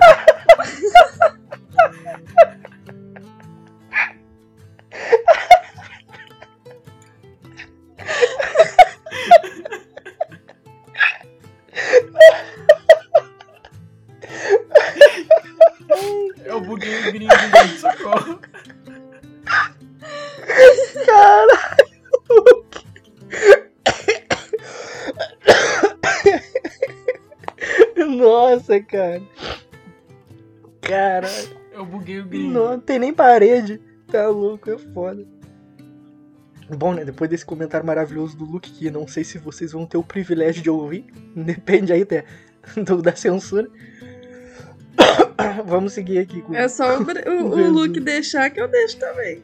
Mas é, é, tem coisas que o Luke não tem que deixar, né? Se ele falou, o problema é dele. aí, né? Eu assinei, assinei o termo que tudo que eu disser aqui a Tio pode usar. A bel Pode ser usado contra você no Muito bom, tio. Caralho. Ai, que pecado. Mano, a gente é muito idiota, esqueço cara. que- Que isso. É que eu esqueço que é errado, porque a gente tá lendo, eles são menores de idade. E onde eu, onde eu já tô, eles já estão maiores de idade. O Nico acaba indo pra floresta lá e encontra se despedindo da irmã, né? E quando se aproxima, Nico lhe conta que está indo embora porque. Que Não, pera. foi isso? Nossa, peraí. O Nico tava lá na floresta e ele tava se despedindo da irmã dele. E o Percy vê ele lá e. É, o menino tá se despedindo da irmã. E aí ele diz que, que tá indo embora e que aquele lugar não é pra ele. É óbvio, né? A galera deixou na cara. O moleque não é bem-vindo, coitado aí, o, o bullying acontecendo. Não permitam bullying. Assim como seu pai, ele não é bem-vindo ali. E ele quer sair e descobrir né, mais sobre o que aconteceu quando ele tava no cassino de Lotus. E com ele e com a irmã dele, né? Os dois. Aí os dois acabam terminando a conversa quase que como amigos, né? E o Percy fica ali tipo, ah, Nico, tá tudo certo entre a gente? Ele é, acho que sim, não sei, talvez, né? Não sei o que. E aí ele vai lá, dá a estatueta de Hades pro Nico e fica aquela situação tipo, pô, não sei se devo aceitar, eu não sou uma criança. E o Percy, ah, não sei o que, é legal, bababá. Aí o Nico, é, porra, não sei o que, legal mesmo, não sei o que, brother, bate aqui, valeu, falou. Aí eles meio que apertam a mão ali, fica uma. Um clima meio estranho, né? De, tipo, a gente tá se dando bem, mas não sei se a gente é bem amigo, tá entendendo? Mas a gente meio que se resolveu. Aí fica esse negócio assim meio esquisito. E o Nico mete o pé, né? Porque, coitado, a cara de todo mundo olhando para ele meio que deu uma corrida no moleque. Eu acho que esse, essa parte foi muito da hora, a hora que ele entrega a estatueta e fala, é, o Nico fala, "Ah, não sou mais uma criança. Aí o Percy, não, mas ele tem é, 4 mil de ataque. Aí o Nico, não, 5 mil, alguma coisa É, assim. isso aí. O Nico corrige ele. Aí eu achei forte. Eu achei legal também, cara. Foi, um, Foi, foi, foi impactante. foi uma cena impactante mesmo. E o Nico saber do passado dele, o que, que aconteceu, quem que é a mãe dele, como que ele foi parar no, no Cassino Lotus, como que ele saiu, é, o rolê da escola, quem que colocou eles naquela escola, tipo, tudo isso. É, ele só faltou ele mandar uma cartinha pro Gudo de volta pra minha terra. Pra descobrir tudo, encontrar Eu- a família. Nossa. eu, eu achei interessante ele meio que ter dado motivo pra ir embora dessa vez, porque antes era meio que isso, ele só pegava e ia e falava, ah não, fica, por quê? Tô indo embora, foda-se, eu, hein? E tipo, agora não, agora ele falou, não, cara, eu eu preciso ir embora, tipo, eu tenho um motivo pra ir embora e não tenho motivo pra estar aqui. Sabe? Tipo, que Uhum. antes o Riordão só jogava ele pra escanteio e é isso aí. E não, agora ele falou, não, ele, ele tem mais o que fazer, sabe? Ele, e aí dá, tipo, as razões do porquê que ele tá indo embora. Ele tá indo embora pra descobrir as paradas do passado dele, que ele não faz ideia. E isso é algo que a gente não pensa quando a gente tá lendo. A gente só pensa, tipo, gente, que isso? Ele acabou de meio que se entender com o Percy, ele já vai embora de novo. Tipo, ele tem que ficar no acampamento. Tipo, não, cara, ele não tem que ficar no acampamento. Ele tem coisas mais importantes pra resolver do lado de fora. Não pode só ficar no acampamento igual querem que o Percy fique, tipo, treinando, sabe? Então eu acho isso interessante. Tipo, que dessa vez eles têm meio que essa conversa. E a gente termina com a sensação de que o Nico agora é um amigo e que no próximo livro ele vai voltar com essas respostas, sabe? Eu acho isso bem legal. Será? Eu acho interessante, mesmo que se ele não tivesse um motivo pra ir conhe- procurar a mãe dele, o caralho, o motivo mais forte dele não ficar ali seria a parte de, tipo, ele realmente não é bem-vindo de nenhuma forma, tá ligado? Nem- Tem poucas pessoas, né? Dá de contar nas mãos dele, em uma mão só, as pessoas que querem mesmo que ele fique ali, tá ligado? Em metade de uma mão, mais ou menos, tá ligado? E o resto meio que não liga, ou realmente não quer ele ali. Então, e seria muita burocracia, acredito eu, manter ele ali. Mesmo com o Kiron falando, não, fica ali, não sei o que, pá, chega aqui, senta aqui do meu ladinho. Não tem um lugar pra ele. Ele tá ali, tipo, nunca tinha que alguém conseguiu pra ele ali, não sei o que, ó.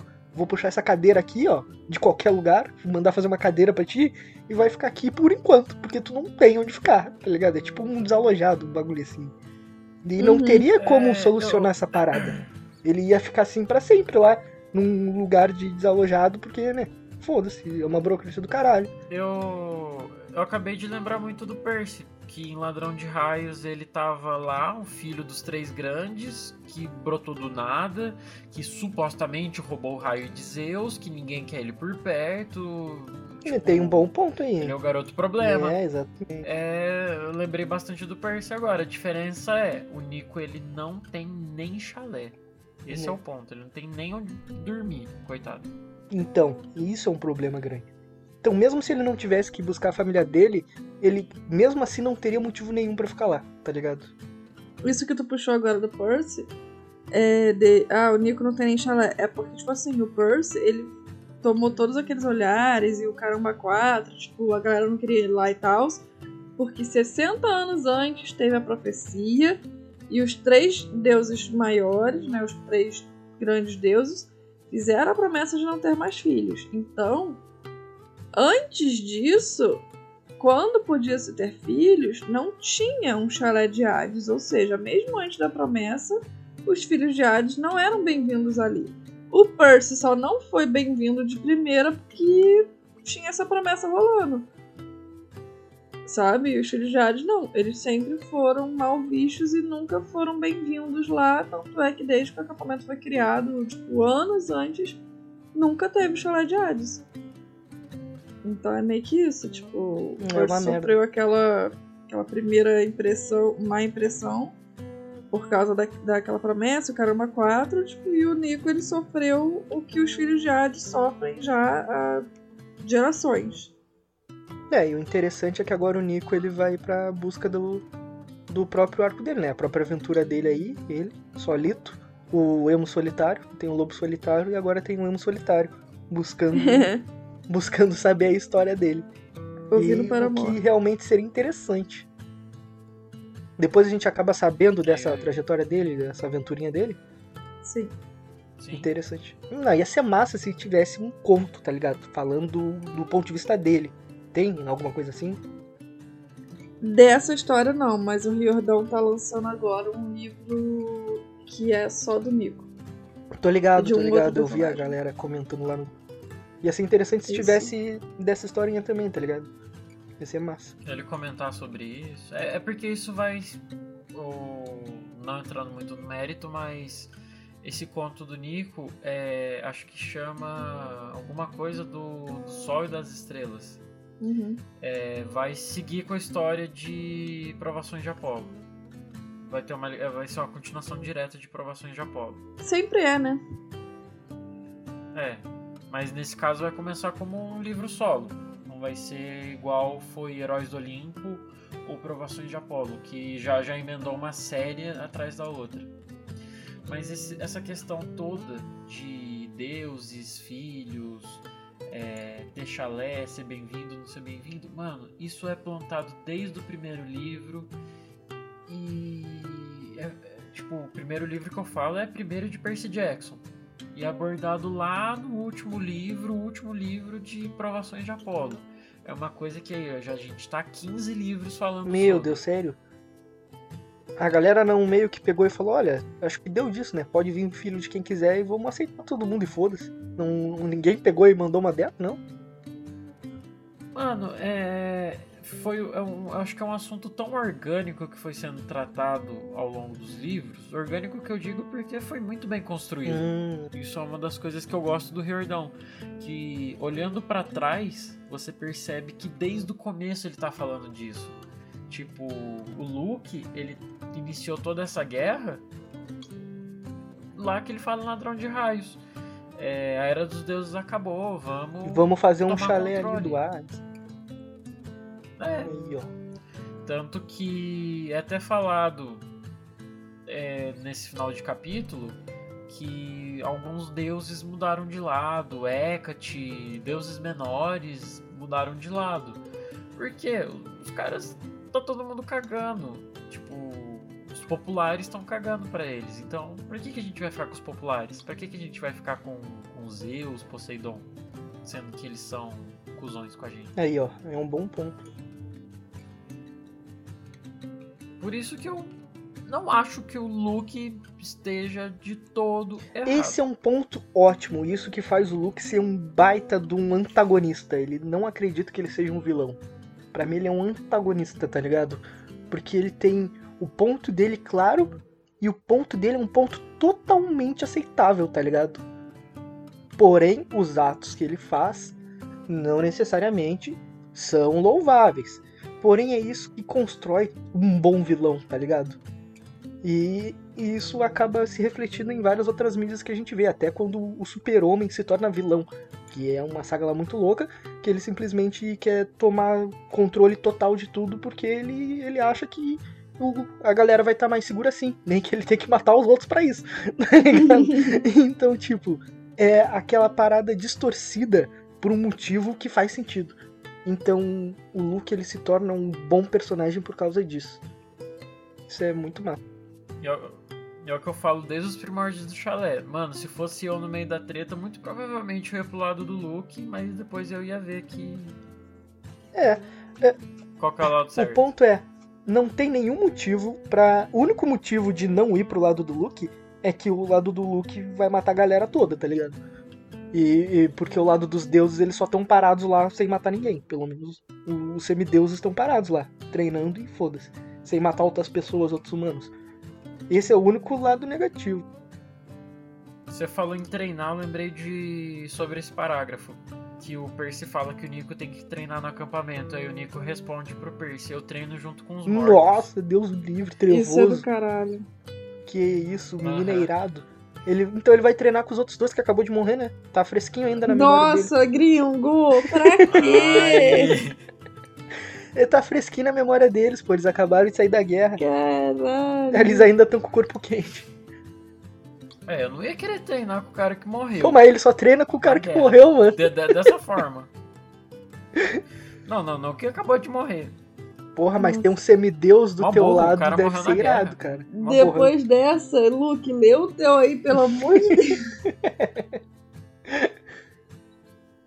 então, né, o Nico, ele vaza. Ele... Eu acho muito da hora a... o jeito que ele anda... É... Esqueci o poder dele. Andar pelas sombras. É. Viagem, Viagem das sombras. É um eu nome muito irado. Foda pra caralho. Aí, é até o Percy fala que as sombras estão indo de encontro com ele até ele sumir. Mano, isso é muito da hora. Fico imaginando isso na série quando tiver. E, enfim. E o Dionísio acaba encontrando com o Percy e fala: oh, vamos dar uma volta aqui, vamos conversar, que a gente tem umas coisas para alinhar. É... Aí nisso que ele fala das traições que os outros deuses, igual eu falei anteriormente, estão passando pro outro lado.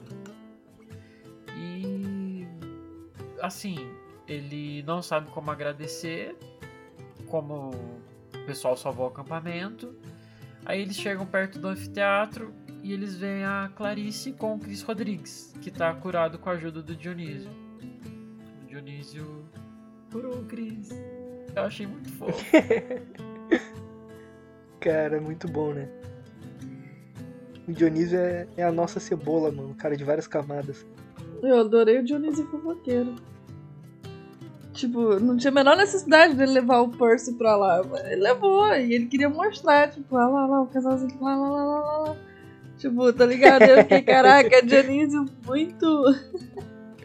muito, muito tia véia. Muito fofoqueira. porra. Caraca. Ah, mas, é mas é pô, adoro, adoro essa parte. Acho fofinho, tipo, a forma como o Riordão mostrou pra gente, sabe? Tipo, através do Percy, tipo, fofoqueiro vendo eles meio que de casalzinho, achando que não tinha ninguém. Tipo, uhum. porque a Clarice não ia chegar, tipo, é isso aí, tô namorando. Falo com todo mundo. Não, ela ia ficar toda sem gracinha e tal, é da personalidade dela. Escondidinha, não sei o quê. Tipo... Enfim, eu achei fofinho isso. É, realmente foi um bagulho bem bem, bem emocionantezinho, né? Nessa parte aí do, do primeiro amor, coisa do tipo. É, é da hora. Uhum. O Percy Fofoqueiro ataca de novo. Uhum. Fazia tempo que o Percy Fofoqueiro não aparecia. Gente, o Percy é muito Maria Fifi. Nossa. Ele é, cara. E sabe o que, que eu acho? Eu acho que ele é Maria Fifi, só que ele não é. Ele é do tipo que ele descobre as paradas, só que ele fica quieto, ele não conta pra Anabete. E não é ah. tipo, ele não ah. conta do tipo fofoquinha de casal, sabe? Não é que ele não conta porque ele não quer. É só porque, tipo, pra ele é whatever, sabe? E aí a Uhum. Annabeth descobre pelos outros e vai contar pra ele, tipo, poxa, tu não sabe, a Clarice e o Cris Rodrigues. Ele, ah, não, eu vi. E a Annabeth fica tipo, porra, por que, que você não me contou?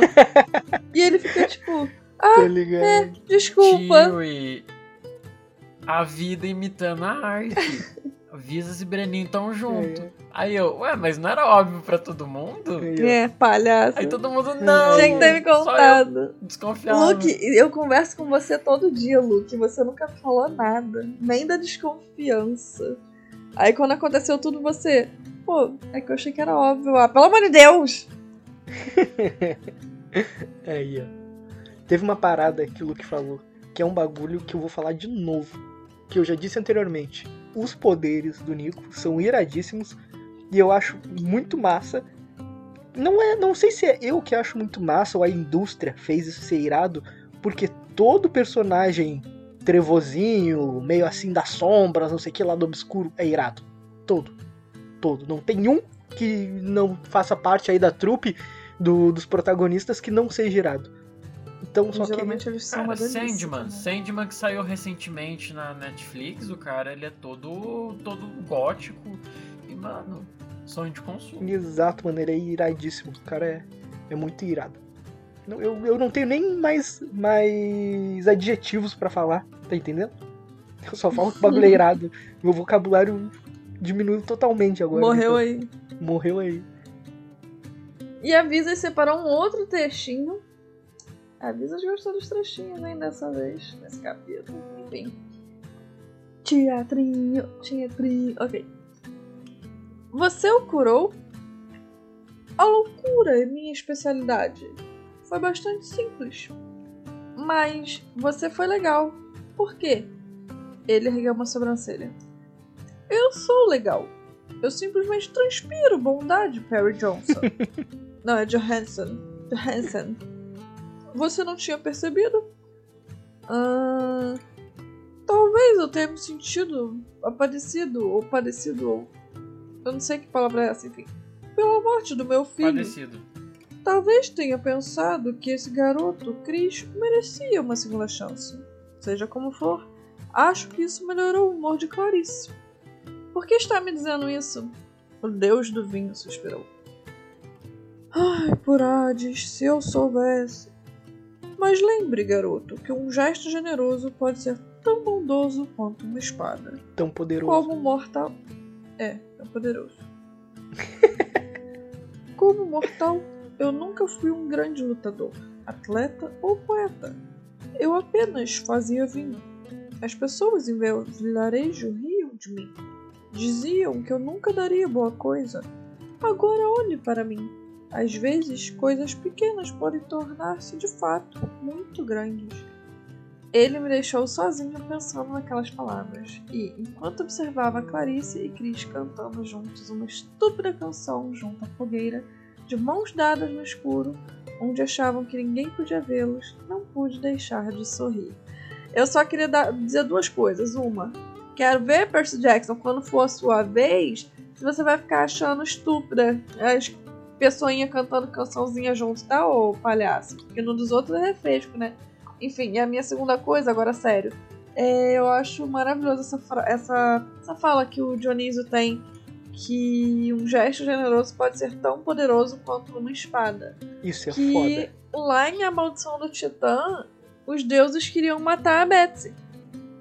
E o, e o Percy, não, o Percy falou, cara, pra que matar ela? Tipo, vamos proteger, sabe? Tipo, isso é um gesto generoso do Percy, tipo, ir contra os deuses pra pedir proteção pra Bessie e pra eles não passarem ela na espada, né? E eu achei isso, tipo, interessante, que o talvez o próprio Dionísio tenha lembrado desse momento e esteja só, tipo, meio que relembrando o Percy, tipo, pô, é isso aí, cara. Continua Caralho. assim, tipo, sabe? Não sei. Muito bom, Tiwi. Caralho, esse paralelo que tu fez foi muito bom. Obrigada. Caraca, mandou benzão mesmo. Eu não tinha, não tinha lembrado dessa cena aí e realmente foi muito foda. Esse finalzinho é muito legal. Tem a parte do da chega a dar uma nostalgia, uma nostalgia, uma nostalgia boa a, o momento que, que tem ali o, o do amorzinho e tal, da galera paquerando na fogueira e tudo mais. Aquela nostalgia do primeiro amor legal. E ainda acaba com essa frasezinha da hora demais do, do Dionísio pro Percy, do, do gesto generoso. Isso é muito legal. Acaba meio que de um jeito bem fofo, bem, bem alto astral. Meio que um quentinho, sabe? Uhum. Clima da fogueira. É bem, bem da hora. Esse capítulo é bem massa. Eu acho que a, dos outros três livros, é, a gente tá nos 45 do segundo tempo. Eu acho que esse é um dos meus encerramentos que eu mais gosto.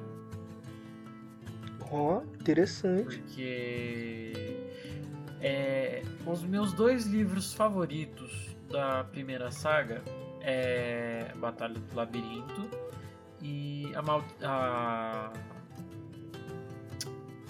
o último. O último Olimpiano. É, são esses dois. São os que eu mais gosto. E esse daí tem acho que o melhor encerramento. Melhor do que é, o último Olimpiano. Que eu não gosto muito. Enfim. Realmente, realmente. Eu achei não, gosto fechadinho sim, esse capítulo. Gosto sim, Achei bem Ele é fechadinho, bem gostosinho. legal. Ele é bem fechadinho, ele é muito bom. Ele mostra a- a- o pós-guerra, né? O que aconteceu e, e mesmo num momento triste ali, deu pra finalizar no mesmo capítulo com, com uma esperancinha, tá ligado? Com um lado positivo. Mesmo Uhum. com, com as É, perdas. O Dionísio, o Dionísio falou que eu falei no começo do episódio. É faça amor, não É faça aí, ó. guerra. É. Exatamente. Porra. Fazer amor pode ser tão poderoso quanto fazer guerra. Foi o que o Dionísio disse.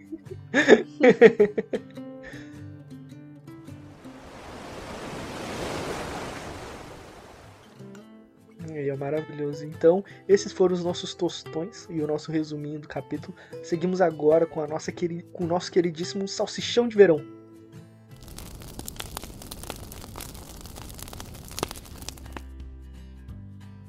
Não tem aula de Queiram hoje, não. gente. Chão, chão de verão! A aula de Kiron foi durante o episódio.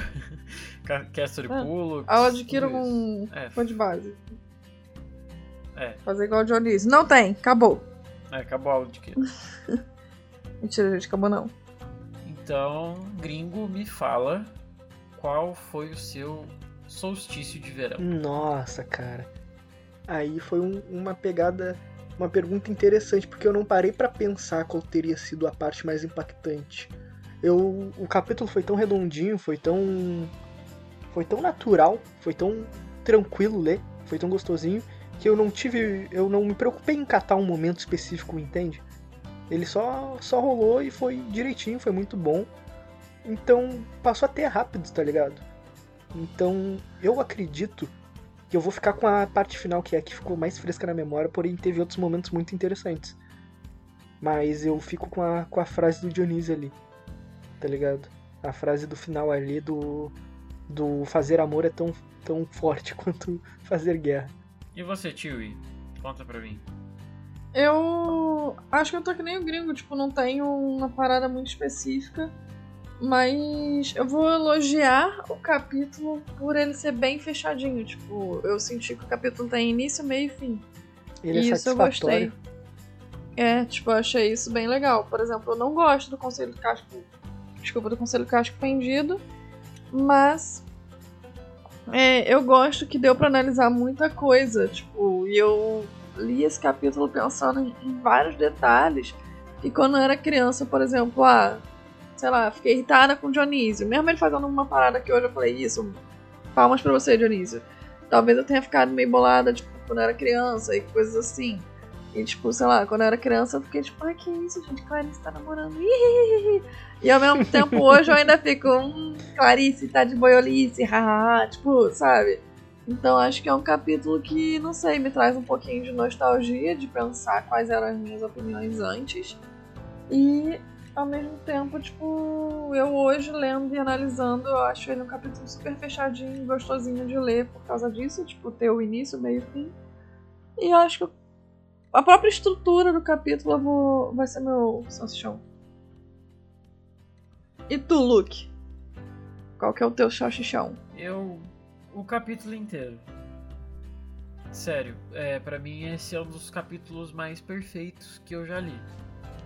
Hum. É, toda a questão, beleza, que o casco fendido irrita, mas foi uma coisa necessária. Ver eles sendo dissolvidos é incrível. É tipo um sentimento de, de prazer. O Dionísio se redimindo, a Clarice com o Cris, o Percy o Nico. É... O capítulo inteiro é meu solstício de verão. Caralho, mano, eu não tinha me tocado até agora que o casco tinha sido dissolvido. Não tinha caído minha ficha, tá Tu ligado? não tinha reparado? Não, não tinha caído minha ficha, mano. Eu pensei que, tipo, não, a votação ficou pra depois, tá ligado? Tipo, foda-se, deu WO. Mas não, mano, o bagulho realmente foi dissolvido. Só agora que eu a ficha, meu. Hum. Que pariu, mano. Que lerdeza. Nossa, o Luxinho falou aí, eu fiquei, que isso, é verdade, mano? Como é que eu não prestei atenção? Como é que eu não toquei? Meu Deus, meio a voar demais. Mas agora, ó, um questionamento interessante. Se vocês ti- tivessem que falar algo, sem ser o casco fendido aí, um, sobre, sobre esse capítulo, ou até sobre o capítulo anterior que tenha afetado nesse, algo que não tenha sido bom, que não tenha sido interessante, o que vocês falariam? Que muita gente morreu. Não, eu ia falar, por exemplo, do Tyson e do Isso. Briareu, tipo. Que pra mim, essa resolução do Tyson e do Briareu só serve pra, pra ver aquele sentimento do Percy de, poxa, o Tyson já foi, o Briareu tá indo agora, tipo, e só eu ainda não visitei o reino do meu pai. Tipo, ele fica meio que com esse. com esse sentimentozinho, sabe? Pra mim, só serviu pra isso, essa parte. Tu não tem nem. sabe? Não faz nem cheira.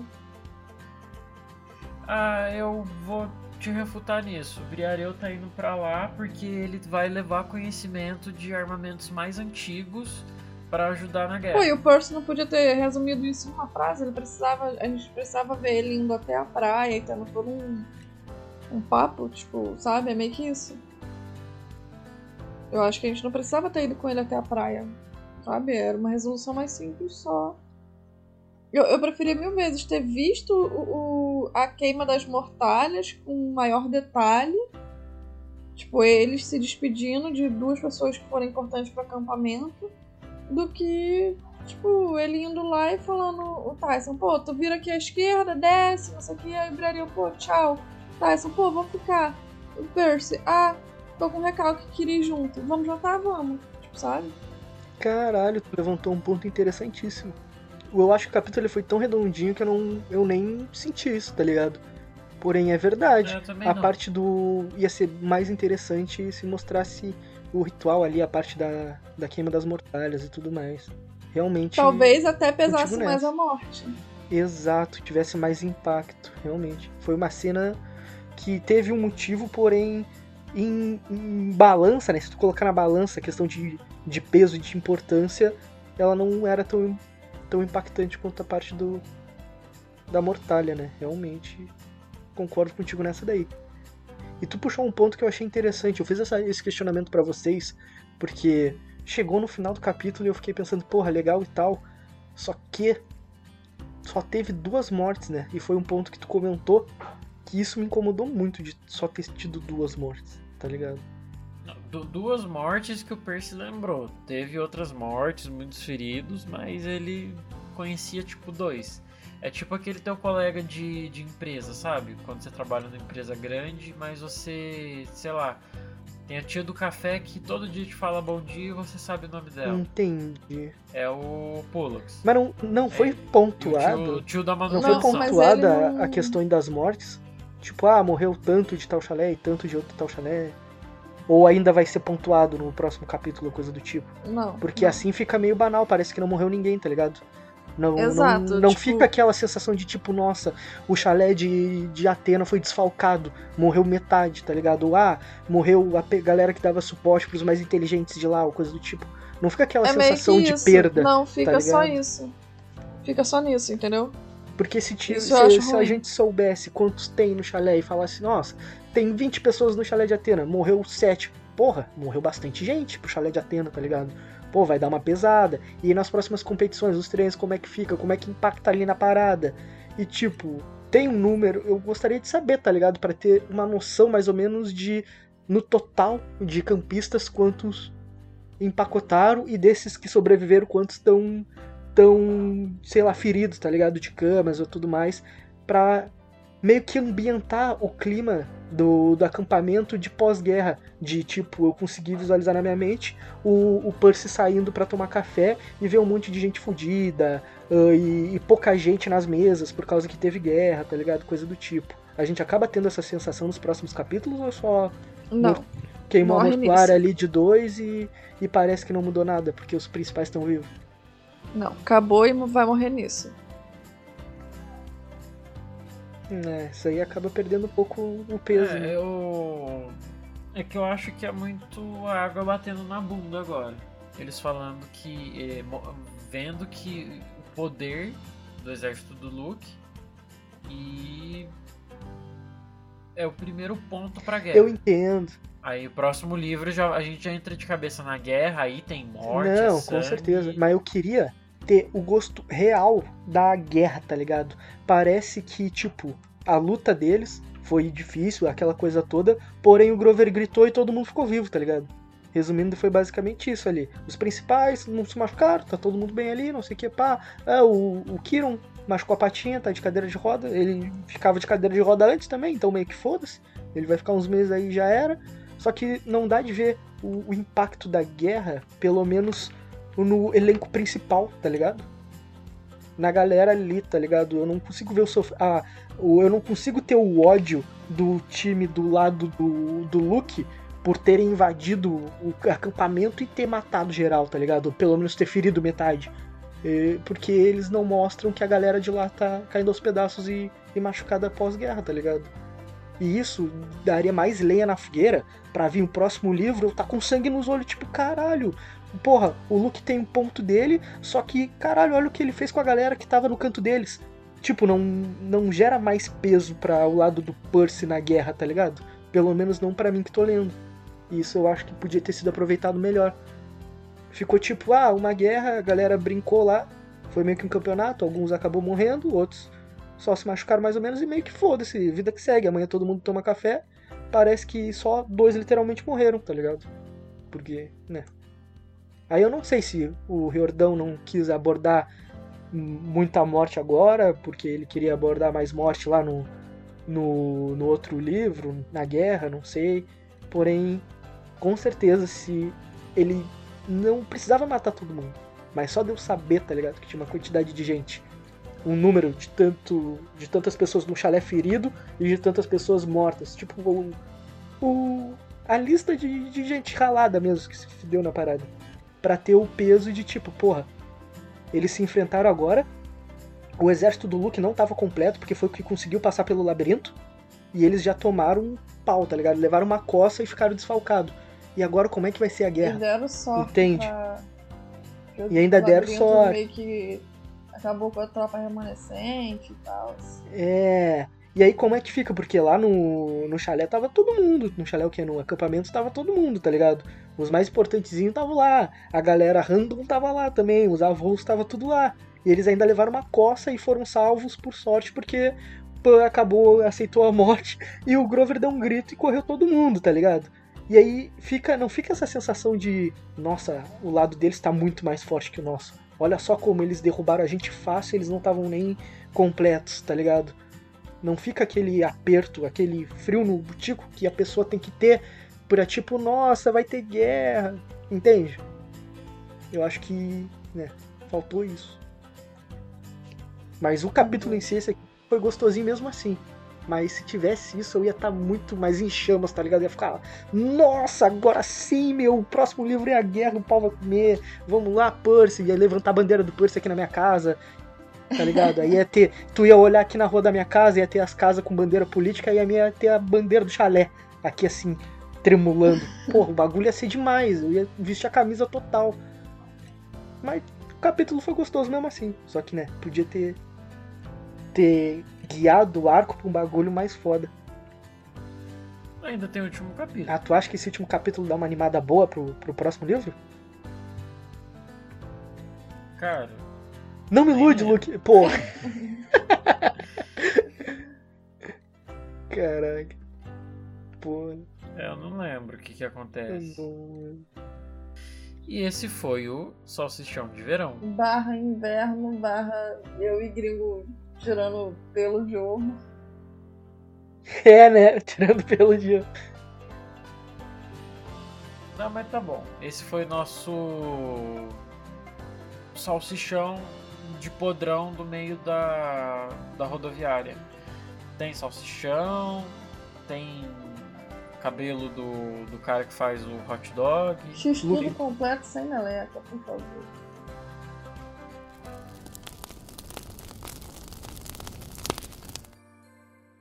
O podcast é lançado semanalmente às sextas-feiras. Você pode nos encontrar no Instagram e Twitter, arroba Chala3podcast, grupo no Facebook Chala3podcast e e-mail chala3contato arroba gmail.com.